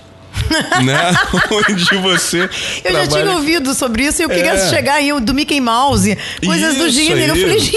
é. Você pode fazer o teu ritual menor, do pentagrama e num quadrante você vê o Pato No- Donald, no outro Pateta, no outro Mickey e a Minnie. A, ge- a gente do Calem, a gente do, a gente do Calem, É. a gente dá, é, é, não como instrução oficial, mas como exemplo, quando a gente tá falando sobre, em algumas instruções, é, brincando, quando a gente tá falando de ritual menor do pentagrama, falando sobre os quatro elementos, na verdade, a gente fala pra vocês, pode colocar Dedé, Mussum, Didi, Dedé, Mussum e Zacarias. E funciona. Ou os Sensacional, Beatles, ou os sensacional. Beatles, né? né? E aí a gente faz isso brincando, porque a gente não tá dando aula de magia do caos, não literalmente, mas a gente faz, faz essa brincadeira de, de, de, de trazer outros panteões ultra contemporâneos, pós-contemporâneos, Mas- pra, pra, pra, pra realidade da, da- do, aí, assunto. mas aí, então, esse, e a gente faz isso por quê? Porque a gente, é, o Phil, o Phil Heine, né? Phil Uhum. Heine no, no, no Núvel Psiconaut, ele fala que para produzir o seu alfabeto de desejo, e aí uma coisa que que o esperto... James- Peter James Carroll. É o Peter J. Carroll, foi mal, é, desculpa, eu errei o autor. Então, ele fala que para produzir o seu alfabeto de desejo, que nada mais é do que os monogramas fixos dos seus, das ideias fixas do seu subconsciente, né? Então você tem é, busca, aí você tem um, um signo, um sigilo que é, que é busca, que vai buscar alguma coisa. Então você já usa aquele, não precisa ficar redesenhando, né? Então ele, a gente fala essa brincadeira do Dedé Mussum, Didi e Zacarias, né? Porque a gente está colocando na cabeça daquela pessoa que nunca viu magia um princípio estruturante. Que é o princípio estruturante dos quatro elementos. Que ela já conhece. Claro. Que ela já, intuitivamente, ela já vive, ela já sabe, porque o mundo é composto disso. E, e, e no Núvel Psiconaut, ele fala que para fazer o seu alfabeto de desejo, você precisa escolher um princípio estruturante. Só que a pessoa ordinária, normal, da rua, ela não, ela não tem isso na cabeça. Então, quando a pessoa chega para aprender magia e toma do pentagrama, a gente dá esse primeiro princípio estruturante. Ó, são quatro quadrantes. Cada quadrante tem uma cor, cada quadrante tem uma qualidade, né? Trata de uma coisa específica, e aí é, é, né? A gente briga com os quatro trapalhões. Mas se a É, pessoa entender isso, ela parte para um outro princípio estruturante, que é o dos sete, dos sete planetas, ou, né, do- No, no Psiconaut, do- o Carol, ele, eu falei acho que isso num programa recente, ele monta, ele dá um exemplo de ritual menor do pentagrama, só que ele não diz como é que é o ritual menor do pentagrama, ele dá os elementos do ritual menor do pentagrama, do ritual de banimento. Ele nem chama de ritual menor do pentagrama. Ele fala: "Olha só, você tem que você tem que desenvolver o ritual de banimento, e o ritual de banimento ele tem que ser assim, assim, assado. Tem que ter os elementos, porque é, faz parte disso aqui, mas podem ser esses. Aí ele sugere até no, no livro, se eu não me engano, ele sugere os estátuas como, como símbolos para serem visualizados. E, e a estrutura começa assim, desenvolve assim, termina assim. Então, mas porque- crie o seu. É porque se trabalha sempre com meta-estrutura. Isso, isso, Você não isso. tem nada estruturado. Então, o que permite, ao invés de você seguir aquela coisa, por exemplo, da Golden Dawn, que o, o, o ritual menor do pentagrama tem que seguir aquela linha, invocando os quatro, os quatro querubins e tal. Não, você pode criar da maneira que você quiser. Até porque é muito mais fácil você falar pra uma pessoa do. do- Sobre o Capitão Planeta, vai planeta, do que falar o nome dos quatro querubins, né? Rafael, Gabriel, Auriel e tal, Micael. Entendi, né? entendi. Então é mais pra adaptação à realidade da pessoa. Entendi. Né? Então, E Só- você, e você alcança o mesmo objetivo que estaria chamando justamente. os quadrantes. Os quadrantes. quatro. O- eu acho assim, o, o- Saquei. uma observação interessante sobre a magia do caos. Eu, eu- eu já falei isso também algumas vezes. O meu primeiro contato mais assim de estudo sério de magia foi com magia do caos. Né? Depois eu fui movendo em outros sistemas e tal, mas o meu primeiro foi com magia do caos e foi uma coisa que eu falei, caraca, isso é demais. mas eu acho assim, a magia do caos ela traz essa, essa questão dessa desconstrução do processo mágico o que é extremamente pós-moderno, se a gente for colocar numa linguagem né, é, é, é, atual, né? ele desconstrói o processo mágico, mas ele, ele faz isso como o Luiz falou, né? Dentro de um cenário em que você aquilo não era desconstrutível, não era desconstruível, né? Você tem, tinha crenças muito específicas, crenças muito é, é, é, estanques. E quando chega um cara e fala assim, não, cara, vamos fazer aqui, um- um- vamos criar crenças novas do zero, usá-las e descartá-las daqui a pouco. Isso hoje para nós em 2016 isso parece fazer muito sentido e a gente achar isso altamente é, é- é razoável fazer um, um ritual menor do pentagrama de manhã, fazer um, um- um- bater um tambor no, no centro de umbanda é, é, à tarde e à noite assistir uma missa. Isso tá tudo fazendo, fazendo não, não tá, não tá ferindo, né? Mas isso quando aquilo é desenvolvido é, é- é no- no- naquele momento aquilo é bastante, bastante revolucionário, né? É, isso é interessante porque, inclusive, nos traz a certeza que a gente não precisa mais matar um pombo branco virgem, ter pele de leão para poder fazer um ritual de Goécia, esse tipo de coisa. Né? Então, essa, essa liberdade, nessa quebra de paradigmas que a gente vem assistindo com esses sistemas mágicos que surgem a partir do início do século XX, é, e culminando com a magia do caos, eu acho que possibilita que pessoas, inclusive, que não, não, não têm, é, inclusive, reservas financeiras para adquirir instrumentos de ouro e fazer faca tal espada de tal maneira, é, possam se interessar e possam se envolver com magia, utilizando, inclusive, eu estava até mostrando hoje pro, pro Pedro mais cedo, um, um programa no celular, é, o Sigil Automator, que eu crio, eu crio sigilo no meu celular na rua a hora que eu precisar e simplesmente utiliza alguma técnica que eu precise e interioriza aquele sigilo para realizar, para vivificar aquele desejo para daqui a meia hora dar certo. Na rua, no metrô, no ônibus, seja lá onde for. Né? Então, esse tipo de, de instrumentação de possibilidade nos traz uma gama de possibilidades que século XVIII era, era impossível pensar. Se você não tivesse um templo arrumadinho, bonitinho, com uma travessinha de sangue bonitinha, com água benzida pelo padre e a pele de leão na cingida na cintura, o seu trabalho não ia dar certo. Né? Então, novamente, voltando à questão do sensor psíquico, se você acreditava que se você não tivesse sangue de virgem, teu trabalho não ia dar certo, não ia dar certo. Hoje em dia a gente não precisa mais conseguir isso. Até porque não é difícil, achar, é né? difícil encontrar uma virgem. Né? pra criança de 7 anos você vai conseguir, mas aí não é uma mulher, né? Justamente. Agora, interessante, é, eu tô gostando muito dessa ideia do caos, porque eu já sou caótica, então sem saber. Porque natureza, na minha vida natureza. eu já, já usava, já tinha uma flexibilidade e já percebia que com essa minha flexibilidade dava certo. Então, aí eu volto pro Crowley, gente. Vou voltar pro Crowley. Por quê? O Crowley vai falar que a gente não precisa. Quando ele diz né, que ah, é, abole-se o- abole-se os rituais, é, na verdade, no It falando, né? E todas as formas, é, o que, que ele quer dizer? Que você tem todos os instrumentos em você mesmo. Você tem a água, você tem a terra, o fogo, o ar e você é o mago, né? Então você tem a baqueta e você tem a- o cálice, a uhum. taça. Então, o caos, ele, o caos, o Crowley também já, já liberta, apesar dele não ser livre, porque ele tá ligado realmente à magia cerimonial muito Sim. forte, mas ele já dá a, o- a ideia de que você Pode ultrapassar. Aliás, eu gosto muito da frase, que eu, na hora eu não sabia o que dizer, é, excede, né? É, excede, excede, excede, Excede. Porque é isso, isso aí é, é caos. Pra mim, isso é caos. É muito prenúncio, é o interessante. prenúncio do caos. É, eu, legal. acho, eu acho que todos esses sistemas que se desenvolvem ao longo do século XX. Aí eu vou puxar a sardinha pro, pro Crowley.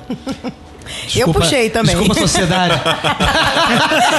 Eu puxei É, também. Eu acho que assim, todos eles, é, o, o Spare, o Carol e todos os outros, eles surgem, não vou dizer que por causa do Crowley, mas o Crowley ele cria o terreno no momento em que ele relê a magia tradicional e, e ele, apesar de ser extremamente cerimonial, né, ele simplifica muita coisa, ele torna aquilo acessível que antes não era, torna uma linguagem do tempo dele, traz aquilo pro tempo dele, é, sem perder valor, né? Ele não simplifica, ele só traduz. E eu acho que quando ele traduz, ele traduz para os termos do- do- correntes isso abre campo para que os que vieram depois, e pouco tempo depois, você vai falar aí, o, o, o, o Sper tá desenvolvendo ali. Isso, tem no- 60 anos que ele, que ele faleceu. Fez é, agora. eu- e, e- e o. Sper desenvolve o sistema dele Em paralelo. 1912, pra, paralelo. Sim, sim. O, o, o Carroll vai aparecer um pouquinho depois, mas tudo isso vão ser releituras do que o Crowley produziu. Sim. Então vai estar todo mundo ainda bebendo lá no Crowley. Né? Com de, cer- de uma certeza. forma ou de outra, né? Com É, certeza. se, se não fosse Crowley é, publicar o pretenso segredo da maçonaria, que o Theodore Ross acusou ele de publicar o segredo da maçonaria, né? E tornar isso público, e pegar os rituais da, da Golden Dawn e todo o trabalho dele da A, em que ele diz que nada deve ser é, oculto, né? É, enquanto que a gente vê em várias outras ordens, todo o material é fechado, é dado só para os membros e tal, e só membros de determinado grau. E o Crowley fala: não, o sistema da A tem que ser todo publicado, todos os livros têm que ser publicados, tudo é livre, para que quem quiser fazer e participar pode fazer isso. Ele foi o avô disso tudo, cara. E, Assim, eh, na minha opinião, ele foi o grande revolucionário Sim. que permitiu que a massa tivesse acesso a esse nível de conhecimento. Porque antigamente, quem tinha acesso a isso era a galera da nobreza. Né? Fora isso, ninguém mais tinha acesso. E agora, graças a isso, eu posso colecionar tarôs baseados no tarô de Totti. né? A galera. There is a veil. That veil is black. It is the veil of the modest woman. It is the veil of sorrow and the pall of death. This is none of me. Tear down that lying spectre of the centuries. Veil not your vices in virtuous words. These vices are my service. Ye do well, and I will reward you here and hereafter. Antes da gente fechar, acho que a gente falou das três coisas mais, mais legais que a gente podia falar aqui, mas tem muita coisa bacana que aconteceu no século XX. A gente tem o voodoo gnóstico, a gente tem o Grant fa- falando com ET, a gente... Aniquilou. Olha, olha, detalhe, podia Será ser o ET é? Bilu, hein? Podia ser... Podia ser o ET Quem, quem Bilu. quer falar do Grant aí? Vitor, você quer falar do Grant? Isso, Você transplutoniano, Vitor. Você é transplutoniano. Conta. Não, assim, eu tô lendo Grant, tô lendo Hayden God, e, assim, a- a- falam, né? A, a minha pretensão ele é toda a- a- A- as, as três trilogias, trilogias. as três trilogias dele, né? E falam que hum, a primeira, que é o hum, Revival, o Hidden God e o Cults of Shadows é muito boa. Na segunda, Depois ele ele começa a pirar, e aí na terceira, além da, da, Da- além da da Zona Zona Malva. Malva, do Nono Arcano, porra, ele tá muito enlouquecido. Isso daí é culpa de Cthulhu, Yogi Sotote, né? É, é só essa porra, entende? Eu, por eu- exemplo, eu- eu tenho, eu tenho lá em casa um livro que eu ganhei de um alemão, cara, tá em inglês, não tá em alemão. É, é Necronomicon Gnosis, cara. É um livro de práticas gnósticas baseadas nos Old Ones do Lovecraft, maluco. Eu ainda vou praticar aquela merda. A gente pode fazer um grupo de estudo daquilo ali depois. top, hein? Bora. Top. Eu topo também, que eu já, eu já comprei. Aí, viu só? Vou trazer o livro pra gente ler um dia. Mas então, uma coisa que que eu que, eu, que eu achei muito interessante do. que eu tô lendo Great. no, no Hidden Gods atualmente é que ele propõe que o, que o I Was, né, do teoricamente sag- Sagrado Anjo Guardião, Do Crowley. do, Do Crowley, seria uma ressurgência atávica I was. I was. Entende? Aí eu Sim, falei, sim, sim. caralho, I eu bolei o cabelão. eu, eu, eu, eu bolei o cabeção e falei, caralho. Mas você que tinha percebido isso? Não, não. É, é o? I was, I knew it e I had it. E- Sério? Claro, é sério, isso, não Isso é é brincadeira, sério? não. Isso aí não é I brincadeira. was, I had it and I knew it. Claro, isso. Tchá, tchá, tchá! Obrigada, me deixou surda. Obrigada, Flávio. Podcast, ele faz isso, cara. Tô surda. Maquinha, valeu. É. Mas, bem, o meu interesse no, no Grant é basicamente. O primeiro, o Revival. Né? Túnel de sete. Túnel de sete, fazer lá aquelas viagens boladas. Fala um pouquinho de E- túnel de sete aí. É meio complicado, né? Por exemplo, tem a, a, a Dragon Rouge que trabalha é, teoricamente árvore clifótica, né? E tudo mais. E eles trabalham também com, com os túneis de sete. Assim, Fala, fa- fa- primeiro pra, pra galera que não conhece, o que, que são túneis de O que é, é o que ah, é. beleza, Eu não beleza. conheço, então pode falar Ah, é? pra mim. Ah, ok. Bem, a- na, na árvore da vida, né, tem uns caminhos, Uhum. né, que ligam as Sephiroth. Teoricamente, na, na, na árvore clifótica, existem os túneis de sete, que são os Hum. Ah, caminhos, tá. digamos assim, a né, a- as pessoas é, gostam de colocar como se fosse a, a- contraparte, a casca do, do, do caminho, né? Mas assim, desde que eu comecei a, a ler o, o livro do Thomas Caus, que eu já leio já há algum tempo, momento também jabá que não é meu, mas só que, porra, o, o livro é Cabala Clifot e Magia Goética, da Copfinia, era como se fosse um, um, um outro nome para as mesmas coisas, entende? É, beleza, você vai e trabalha na, na clifa de Lilith, que seria Malkuth, mas só que o mesmo problema que você encontra quando você está na, na, por exemplo, na Astro Argento, ali no, no- como, como neófito, você também vai encontrar na, na, na Clifa, entende? Então, assim, talvez seja apenas um outro nome, mas só que o, o- a proposta dela é diferente. Né? Enquanto que a Astro Argento procura a, a dissolução lá com, com Deus, ou sei lá, vou usar Deus porque Tá, enfim, fa- Deus faz genérico. É, É, Deus fala com Deus, genérico. fala com Deus. É. A, a, a proposta da, da Dragon Rouge é você tornar-se um demiurgo. É você não se unir a esse Deus. Entende? Não voltar ao, ao Deus. Eles usam muito a- a- aquela analogia do, da queda do Éden. Né? Ah, beleza, tinha Adão e Eva tal, e eles foram expulsos do paraíso. Teoricamente, nós estamos tentando voltar para o paraíso. Eles propõem um, um- um- Rompimento. um rompimento total. Entende? Então, você, então não é o Merkabah, né?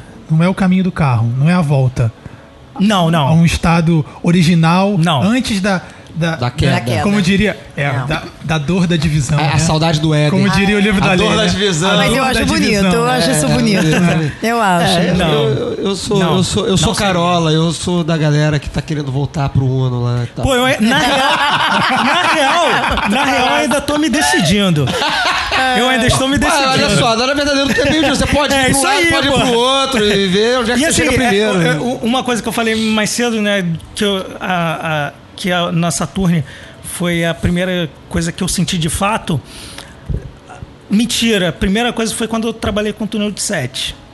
E aí eu falei, caralho, é, assim, foi. Não vou dizer que foi trevoso, porque normalmente eu fala assim, caraca, é trevoso, tu vai, tu vê monstro, tal, não sei o quê. Mas, cara, eu não vi nenhuma treva. Te fazer uma pergunta, mas você foi na sua forma animal. Não.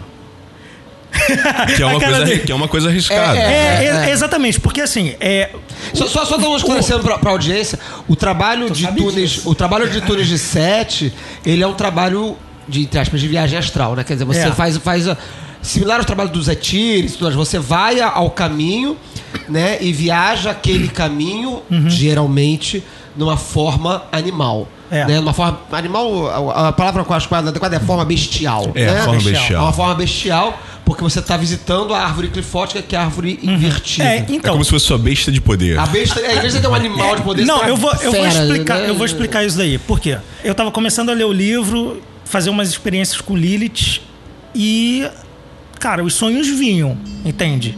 Sonhos vinham, tal, beleza, tranquilo.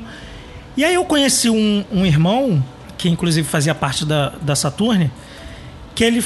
Aí eu passei todo, todo o, o, o meu sonho pra ele. Ele falou, cara, você foi em túnel de 7. Eu falei, caralho, como assim eu fui em túnel de 7? Eu não sabia disso. Ele, não, cara, vo- você foi em túnel de 7, porque essa, essa, essa linguagem que eles utilizam, não apenas eu, mas também as outras pessoas têm essa mesma visão, entende? Teoricamente, eu, eu nem sei se isso daí é possível, mas de acordo com. com- que ele tinha um curso chamado de, de, de clifonáutica. Então, assim, ele era só disso daí. Né? Tem um livro sobre isso, É, né? assim, É. ele é um cara, porra, sensacional. A- Agora eu fiquei em dúvida. Eu eu quero saber o nome do livro. Eu tenho, Eu eu, não sei. tenho. É em inglês. Ele tá em inglês porque foi uma passagem do Grant. Ele foi quando ele passou de grau, ele teve que escrever e é todo o trabalho dele trabalhando me pa- com Goécia. depois- Fala, você sabe o nome agora? Sei. Qual? O nome dele. Não, o nome Não, o nome do pessoal. livro. Ah, livro não sei. O nome Ah, do livro eu tenho depois ele, mas pego eu ele não e a tenho. gente coloca A gente no- bota no post. é, Tá, no eu não sei. E Legal, assim, legal. e aí eu fui. Eu nem sei se isso daí é possível. Eu falei, pô, cara, eu vi lá uma, uma sala redonda, cheia de pedra, com um sol negro assim no, no chão, tinha uma, uma escada e tinha dava para uma, pra uma montanha, para uma selva assim, e tinha a Lilith, o dragão vermelho, que seria Lúcifer, é, atrás de mim. Lilith estava falando comigo, é, ela falava assim: ah, Isso daqui é Citraara. Para quem não sabe, Citraara era como se fosse. É, Keter, ou melhor, além de Keter, era como se Os véus, você os véus da negatividade. É, mas seria. Só que árvore seria, seria mais ou menos assim, a cidade das pirâmides, Ah, tá. sabe? Então, então, então, Então, antes de É, é, mas é, fica ali naquela coisa. Ali nas fica- Supernais, É, é. Então, assim. Ali na esquina. ali na- certeza, né? ali E aí eu falei. Quebrada. É. Aí eu falei assim, caralho, cara, tive isso daí, essa, esse sonho. Por isso que eu não tava em forma, em forma bestial. Aí ele falou, cara, tu foi no, em um dos, dos, Tunis. dos túneis que dá a Tagarion, que é, é, é a contraparte de Tiferet, né? É o sol negro da, da, da árvore clifótica. E eu falei, caralho, que foda. E eu tive outros, outros sonhos e tudo mais. E assim, eu acho fantástico. eu Mas acho você tá fantástico. trabalhando no sistema do Dragon Rouge também? né? Não, não. Atualmente eu não tô trabalhando. por- Porque assim, eu tô decidindo se eu subo. tá- você se- tá- que tá- que eu tá aí é, é, é, né? exatamente. Estou aí vendo. Porque assim, exatamente. É, até hoje o nego não sabe se a árvore clifótica, né? Se ela é uma outra árvore, se ela é pra baixo, se ela é pra cima, se ela é pro lado. O nego não sabe qual é a origem dela. O- Os, a galera. É, Cabalista? Os, os cabalistas não falam isso daí. Não fala. Não falam. Porque não tem experiência também nisso. Entende? Né? Então, assim, tanto- o, o- o Carlson ele coloca duas, duas teorias de como surgiu a, a árvore clifótica. Uma de um cara chamado Isaac Hacohen, que é o Tratado Elementar de Esquerda, alguma coisa assim, que eu não consegui em inglês. Golpe! Tratado. Olha, aí, o Pedro, o Pedro agora, ó. Qual foi a merda? Eu tô testando essa parada do sigilo do Calma, susto. cara, calma. Olha, olha, você perdeu a oportunidade. Próxima vez por podcast, cara. Levi, proíbe isso, Levi. Porra, tá na sua casa, cara. Volta, volta pra árvore da esquerda aí. A árvore- essa, essa árvore comunista petralha bolivariana. Então, assim, é, o Tratado Elementar da Esquerda desse cara, eu não consegui ele em inglês, só tinha hebraico. Caralho. Só tinha hebraico. E você, o que, que você fez? Eu isso? não li, eu não li, óbvio. Eu chorei. Eu chorei. Copiosamente sobre os pais Pega que a gente traduz, pega que a gente traduz. Beleza. Joga no Google, joga no Manda, não, a Google. gente manda pra alguém que já tá versado em hebraico. E- Vamos ver, vamos pesquisar isso. E uma, e uma outra de um cara chamado. Tem dois caras que falam isso, que é o Nathan de Gaza e o Shabatai Zevi, que eles falam que quando a Ensof quis limitar-se para gerar a árvore da vida, Keter. ao mesmo tempo havia uma, uma, uma coisa que não queria essa, essa limitação. Mas só que para rolar um equilíbrio, ela teve que também fazer uma, uma árvore. Dentro, dentro né? da perspectiva da, da, da árvore da vida, da, da, da história da árvore da vida, assim, da, da narrativa da árvore da vida, isso é, é absolutamente coerente, né? Quer dizer, ela toda se, di- se propaga em emanações de equilíbrio, né? Então, Sim. a partir do momento que ela propõe a, a emanação de Keter a partir do, Uhum. do ilimitado, né? do- da luz ilimitada, é razoável você imaginar que parte da luz ilimitada não queira se limitar. Ideia Luísa Talmiel. A tal Miel. É só, primeira- só pra saber, essa, essa, essa reflexão, ela é de quando? Isso é. O quê? Essa, essa leitura, esse, De- dessa galera? é. Maluco, é, é de uma galera muito velha. Assim, eu não sei data, mas se você procurar Isaac Racó e, e Shabbatai Zevier, é de uma galera muito velha, século, porra, 16. Ah, é, é da Entende? época do, do, do- do renascimento. da- da É, parada, e assim, legal. só é porque lá fora, né? Quando só só para os nomes, é a Thoughtful Light que queria que é a chamada luz pensante que queria que ocorresse a manifestação da, da árvore da vida e a Thoughtless Light, a luz não pensante, que aí acabou gerando a árvore clifótica. E a Dragon Rouge, você sabe de quando que ela se organiza em como, como, como grupo, em como Cara, sistema? como grupo eu não sei, mas só que tem um, um- como é que fala, um episódio muito cômico que hum, lá na Suécia, que ela é da Suécia, e assim, eles fizeram um, um batizado ou um casamento satânico. E, porra, caraca, nego propagou isso daí na Suécia. Como assim? Que porra é essa? Tal, não sei o quê. E aí era mais ou menos a, a- a manifestação externa da, da Dragon Rouge, ou, ou começando ali, né? Com o Thomas Carlson e aquela galera que Isso tava aí- ali perto. É, é tipo uma eclésia deles. A manifestação religiosa do. do- N- Cara, eu não Da sei. Eu, eu não sei, porque assim, o trabalho dela, eu comparo muito com, com o da Astro Argento, que é da auto-iniciação. Entende? Tanto é que você não precisa ir no templo, essas coisas todas. Existe, tanto é que, porra, é, se tu quiser se, se filiar fa- e, e galgar os graus, tu consegue através de cursos que, ele, que tu vai, paga e eles mandam pra você. É, na verdade, É. isso lembra muito mais a Mork, né? É, tem isso daí também. Pô, é- é uma das Olha, coisas. pornografia. é- Você, é uma- recebe, é- você recebe monografia em É. casa, não precisa ir no templo Exatamente. e tal. Mas, Mas- eles têm templos. Eles têm templos, tem templo na, na Itália, na Suécia, acho que na- Suécia que é a mãe, só, só pra acho situar, que na Suíça é, também. só pra situar aqui, eu fiz uma pesquisa rapidinha aqui no- nos, Diga. nos arcanos secretos ocultos e- e- da internet. Registros acásticos. É, dos registros sarcásticos. Só, só uma coisa, os três primeiros graus, o Lilith, Gamaliel e. hum, Porra, qual o terceiro? Enfim, o terceiro, os três primeiros graus você encontra na internet, tá? Tá. Então, só pra, pra localizar a Dragon Rouge no tempo, já que a gente tá falando de coisas contemporâneas, o Thomas Carlson, ela, ele funda a Dragon Rouge em 89. 1989. Bem, Pô, é, tá.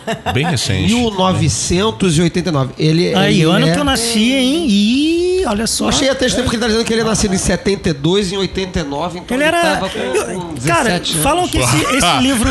Falam que esse livro aqui, ele foi do. Foi um. Foi o trabalho de monografia dele. O Cabala Clifote. Eu não sei, nunca, nunca pesquisei. É, a pesquisa. A gente não tá com, com anotações profundas sobre a Dragon Rouge aqui, que foi uma coisa que surgiu agora. bem surgiu, recente, Mas é né? bem recente, é bem recente, é bem Mas recente essa eu acho bem abordagem. curiosa isso daí. Eu, acho muito válido, não sei.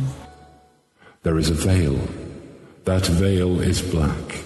It is the veil of the modest woman. It is the veil of sorrow and the pall of death. This is none of me. Tear down that lying spectre of the centuries. Veil not your vices in virtuous words. These vices are my service.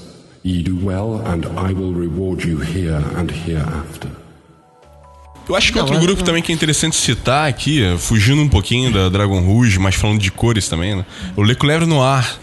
Couleur Né, Noir. trabalho do Bertiot. Bertiot, Isso, É um é. trabalho bem interessante, né? Da UTOA e tem o Le Couleur Noir e o Corazon Club e tal. Primeira pessoa que eu ouço falando corretamente o nome.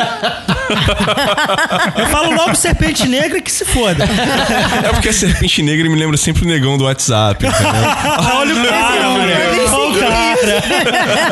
É melhor não saber. Olha, eu conheci como Cobra Melhor não Negra. É, Ah, como Cobra Negra. serpente, você já foi mais, né? Mais chique. Mas aí o trabalho do. Bertiot é o, é o trabalho de, de voodoo dele. É, É, gnóstico. aquele, é, que ele mistura, ele mistura a parte de gnose com, com voodoo e um pouco de Telemann, né? Ele, ele meio que é herdeiro do Grant, né? na- e, e- e desenvolve o TOA com, junto com o pessoal do, do Haiti, né? Com o conhecimento voodooístico que ele, que ele adquire no Haiti. Se não me engano, é o Jean Paul, Jean Paul Man. É, Jean Paul Man. né? Que inclusive esse Jean Paul Man, ele, ele é herdeiro de um outro cara que agora me fugiu o nome, que era um haitiano, que era martinista, É. maçom, voodooísta. Treta toda. É, o cara da porra toda. Treta toda. Cavaleiros, É. Cavaleiro Coin. Porque esse cara É. recebeu a iniciação do Martinez de Pasquali. Que foi o cara que deu origem aos sacerdotes eleitos Eluscoin na França. Um grupo de maçons que trabalhavam com teurgia. Que antes de morrer foi pro Haiti para poder receber uma herança. e Iniciou uma galera no Haiti, no, no martinezismo, e morreu. E aí essa galera depois vai dar origem, né? Vai desenvolver essa linhagem que chega ao Michel Berthiaud via Haiti para dar origem ao TOA e ao Le Coulevre Noir. Que Coisa louca, né? Já É. meados do século XX, segunda, já- segunda metade do século XX. né? Isso aí, isso aí. E aí tem o Gnosis, o Workbook. É, O, o Voodoo, Voodoo Gnóstico, Gnóstico o Workbook. Eu, eu, eu agora Tem consultei o- novamente os registros acásticos, eu fui ver a data do Voodoo Gnóstico. Ele, é, ele foi publicado também muito recente, 88. Aí. Você vê, são trabalhos é, extremamente influentes. É, eu, eu, eu- a Dragon Rouge eu conheço pouco, mas o Voodoo Gnóstico, talvez por, por acaso, eu conheci um pouco mais. Mas eu posso considerar que são trabalhos há muito influentes atualmente, que são trabalhos de com menos aí, de, de, de 20, 30 anos. Faz menos É, de a 30 anos. UTOA e a Le anos. Coulevre Noir surgiram no final da década de 70 e início da 70, década de 80. sim. Por aí. São coisas muito E, influentes. muito o, e eles também se, se baseiam no, nos quatro anos do mosteiro, dos sete raios, que você É também acha, Seven Rays. você também acha no- na, na internet. E é muito mal escrito. Puta merda. O que, a tradução é muito mal Não, escrito. inglês, em inglês Ah, direto. Inglês. Já é Inglês mal- é, já é mal muito escrito- mal já escrito. é mal escrito em inglês. É, eu tentei traduzir, eu falei, mano, que bosta é essa? Não tô entendendo nada. Sério, eu fiquei assim, caralho. Meu Foi- inglês tá mal. você- não, você é um não- livro que é um. Não, é. eu achei, caraca, será que o meu inglês tá assim tão, tão bosta? É a não, é, era o inglês. é, tem a de- dúvida, a dúvida do, do inglês, mal- do, do, do trabalho impenetrável e do trabalho simplesmente horroroso, né? Ó, ma- ma- mas, me desculpem, me desculpem os fãs do Grant, que nas últimas, nas duas, últimas- as duas últimas trilogias dele é a mesma conclusão que a gente chega, né? Ou você é muito burro ou foi mal escrito. cara. É, Opa! Eu, como, como host desse podcast, também tirei minha opinião, mas é o que diz. É o que diz a lenda aí, de que, que o Grant acertou a primeira, ou as três primeiras, e depois ele. Olha, nem nas três primeiras louco. eu consigo me sentir à vontade. É. É. Eu acho ele muito, muito confuso. Ele é muito louco, ele é muito. Muito confuso. Pra ser sincera, é confuso. Não digo hermético, não. até que eu tô Hermético conseguindo você consegue boa, abrir. Mas Justamente. ver como é que É. vai rolar isso daí. É. no Night galera. Side of Eden. Night Side of Eden. Vai, vai tá- a- a- a- agora sim, a Penumbra lançou. Foi Penumbra o lançou Magic o- Revival. Revival. É. Revival e eles Ah, querem lançar. tenho. E ela pretende É, lançar toda, tri- todos os nove Ah, livros. tá. Vamos ver, né? Tão traduzi- Eles estão traduzindo. né? Não sei se eles estão traduzindo. O primeiro foi o, o, O cara lá, o o- Vinícius. É, acho que é Vinícius Ferreira, não lembro o nome. É, eu tenho a da Madre. E aí, não, Não, não, não, não, não. é outra. É outra tradução. É uma tradução, Ah, inclusive, melhor do que a da Madre. tá. Me Desculpe, Wagner Porque- Veneziano, meu irmão, mas é uma tradução melhor do que a da Madre. Treta. Essa é uma, Tá. Treta. essa é uma mágoa que eu tenho do Sper, né? Porque o Sper ele tem, ele tinha, ele era aficionado por palavras é, incomuns, palavras pouco usadas. The Funambulatory Path. Caminho Cara, porra é funambulatório, né? Então ele fala, ele, ele quando ele fala que ele manda, Ele as- criou, as né? É o cartas, Ele cria, ele cria. Ele era tipo um Ariano Suassuna de Londres. É né? o Ele James cria as Joyce, palavras é o dele, James né? Joyce, Então, o- é, esse negócio do surrealismo, então, foi, foi sensacional. Que ele tava falando do Dali, ele fala que, né, cartões, surreal, imagens surrealistas, né? E aí Surge o termo. tu surge o termo. Então ele, ele inventa vários termos.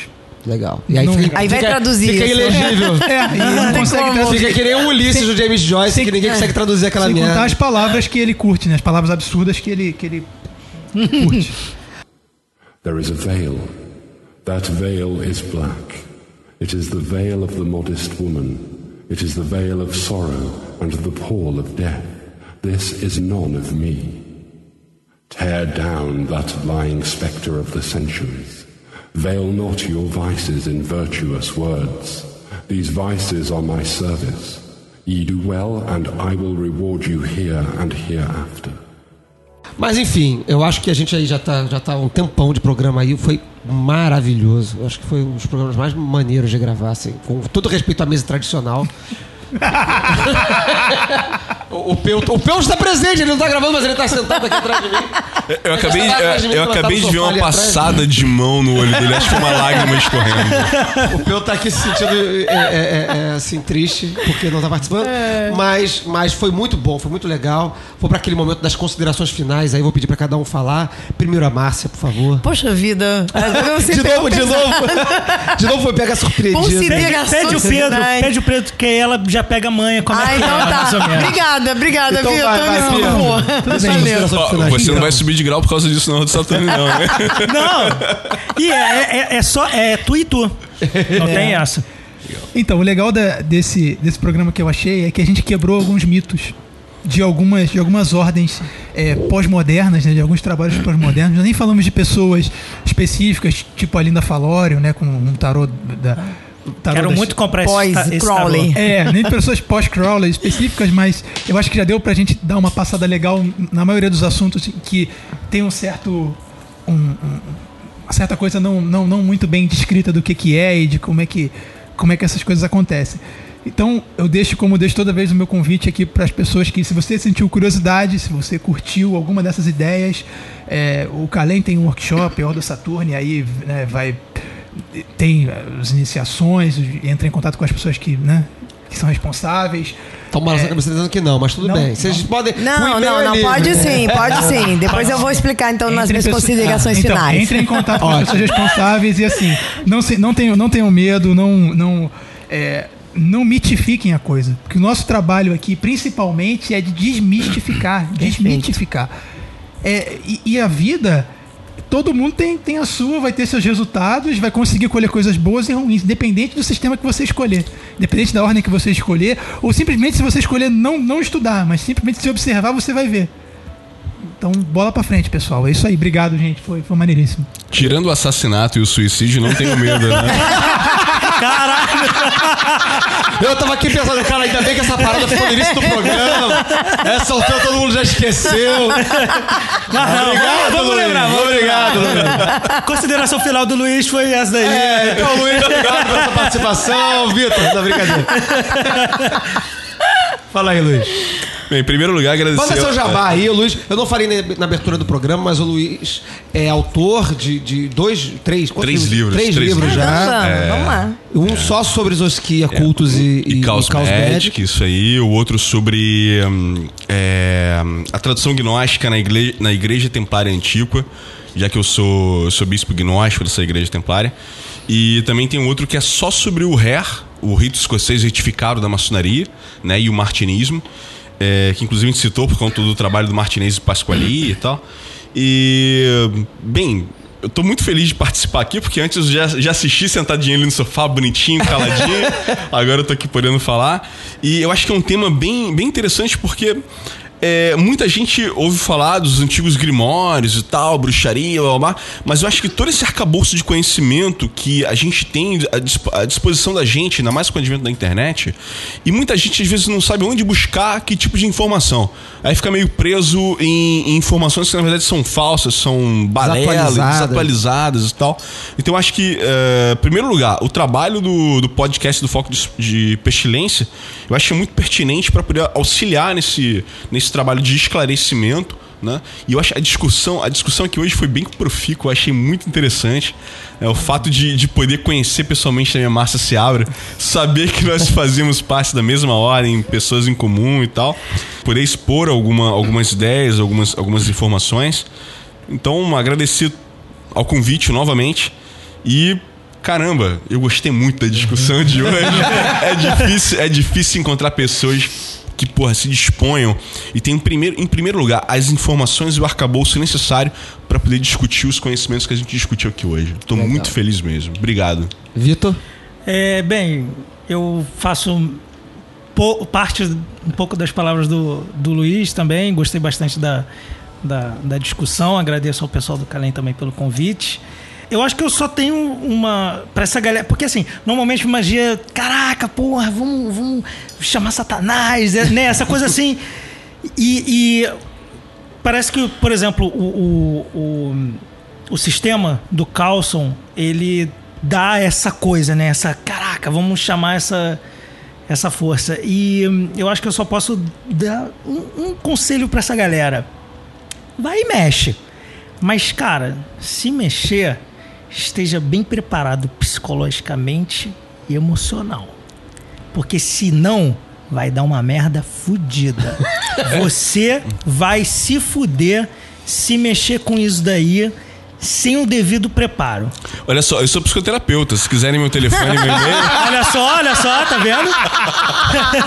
Antes de mexer Então, com, com, com, com, com árvores clifóticas e afins. Exatamente. Consulte o psicanalista. É muito- é Faça muito uns legal. dois ou três ou cinco anos de análise. né? É, é, é- é válido. É, é válido. muito válido você saber com que você está lidando para poder não não cair em cilada, porque pode acontecer coisas ruins É Como também. também eu sempre falo no podcast, é como tudo na vida, né? Como Saiba com o que você vida. está lidando para não cair cilada. Exatamente. Seja negócios, seja É. contratos, seja contratos com, com empresa, seja contratos com capeta. Você tem que lidar, saber com o que você está lidando, Exatamente. não? E, bem, acho que é isso. Agradecer. Eu conheço o pessoal do, do Calen já há mais tempo. É, E o Fahrenheit está errado, tá? Valeu, beijo. Caraca. Márcia, Bom, é, primeiro, né, agora eu já me ambientei, já sei o que, que eu posso falar. É. Eu quero, em primeiro lugar, claro, agradecer ao Calem, porque foi através do Vitor que eu cheguei aqui. Muito temerosa, que eu falei, o que, que eu tô fazendo, né? Vou cair de paraquedas, mas adorei. Adorei o conteúdo de vocês, é sensacional. Aprendi pra caramba, principalmente caos e, e exosquia, porque é uma parte que não é que não me interessava, mas acabei descobrindo que já faço sem saber. Todo brasileiro. Todo brasileiro. Então isso é bem interessante, foi muito muito im- importante para mim ah, estar aqui com vocês. É, sem fazer propaganda, né? Porque não é bem uma propaganda, mas é um esclarecimento sobre a Ordem Saturnis, que o Vitor falou, não, não, não queremos chamar ninguém. Não, queremos sim, claro que queremos. A Ordem funciona com membros, óbvio. Mas é, é uma egrégora seletiva, isso não tenha dúvida. Então, a pessoa se inscreve, é, vai ser passado por uma, um crivo mínimo, né? vai ser a aprecia- a apreciação última é da Alemanha, então não é, é assim, somos nós que decidimos, não. A última apreciação é do pessoal da Alemanha mesmo, São os, é o mestre atual, o grão-mestre atual, que é o Artus. É, então, quer dizer, quem quiser, estamos abertos, eu, Márcia Seabra, Vitor, Marcelo Santos, eh, estamos na internet, tem um site nosso, eh, mandem inscrições, vão ser contactados, com certeza. Agora, é de cara a gente avisa que não é, Não é uma, fácil. não é uma, não é uma egrégora simples de lidar. Ela tem, ela tem seu peso, por isso é Saturno, né? Senão não seria Saturno. Ela tem seu peso, ela tem a sua seriedade. É, eu uso aqui umas palavras, vou usar a palavra do Marcelo Santos, que diz o seguinte: é, a gente não, na vida, a gente não pode atribuir as nossas desgraças à magia, simplesmente. Elas existem, são os nossos desafios, é o dia a dia, é a vida, faz parte. Ah, perdi dinheiro. Pô, a gente tá vendo uma puta de uma crise, né? E aí vai dizer, ah, fali. Foi por causa da magia? Foi por causa da, da OS? Por favor, né? Menos. A gente tem que ter um pouco de discernimento para entender que nem tudo são só rodalhas. Ah, e aí trazer o lado positivo do crescimento, que, ou seja, uma ordem, seja um sistema, traz pra gente, né? De crescimento mesmo. Autoconhecimento, sou super a favor da terapia. Acho que é uma fonte Ajuda riquíssima para você se autoconhecer, mas os métodos mágicos também. Então é um mergulho mesmo a se conhecer. Agradeço demais, adorei estar aqui e se tiver outros, principalmente de tarô, estarei aqui, tá? Quero me convidar. Vamos marcar Quero um, me convidar. sobre, sobre tarô de Tó específico. A gente já fez um genericamente sobre tarô, a gente ficou prometendo de tarô de Tó, a gente vai gravar pra frente. Poxa, seria assim, um grande prazer. Eu que agradeço a presença de todos vocês. Obrigado, Márcia, pra, por ter vindo. Apesar de dar cheia de receios, né? De como é que ia ser. Obrigado por ter comparecido. Que bom que você gostou. Amém. Obrigado, Luiz. Obrigado, Vitor, que já conheciam a gente aqui de mais tempo. Então já tá meio, já era meio de casa aqui, mas estão gravando hoje com a gente. É, aproveitando o gancho do que a Márcia falou, tem uma citação do da John Fortune no é, Autodefesa Psíquica, no ata- ata- Autodefesa Psíquica dela, né? É o Ataque Defesa Astral, confundo A com o. Autodefesa Psíquica. Ah, o Autodefesa Psíquica, que ela fala, né, é, antes de investigar um ataque astral, é, certifique-se de que os problemas não são de origem mundana. Sim. né? E acho que a mesma coisa vale pro que a Márcia acabou de falar, né? Ah, meu Deus, tá tudo dando errado, né? É, é, nada está dando certo pra você, você tem que ir lá falar com o Padre Soares pra ter uma experiência. Não, cara, não tá dando certo pra você porque você tá, tá- porque a vida às vezes é difícil. Com né? certeza. Né? E, e- e a gente não precisa botar a culpa no- no- no- nos espíritos bizarros da, da pré-existência nisso aí, não. A gente tá, tá, tá, tá no mundo é, é para se fuder também. Também. Olha, olha, olha o Grinch aí, né? Genial. As pré-existências transplutonianas. É etc. verdade, é verdade. Além da Zona Malva. Gente, muito obrigado a todos, obrigado à audiência. Muito Temos obrigada, um programa Tony. gigantesco. Eu não sei se a gente vai conseguir dividir ele em dois ou não, mas foi ótimo. Muito obrigado, foi maravilhoso. Um abraço a todos, um abraço a todos em 93. Obrigado, galera. 93. Alô, 93. Valeu. O amor é lei, amor sob vontade.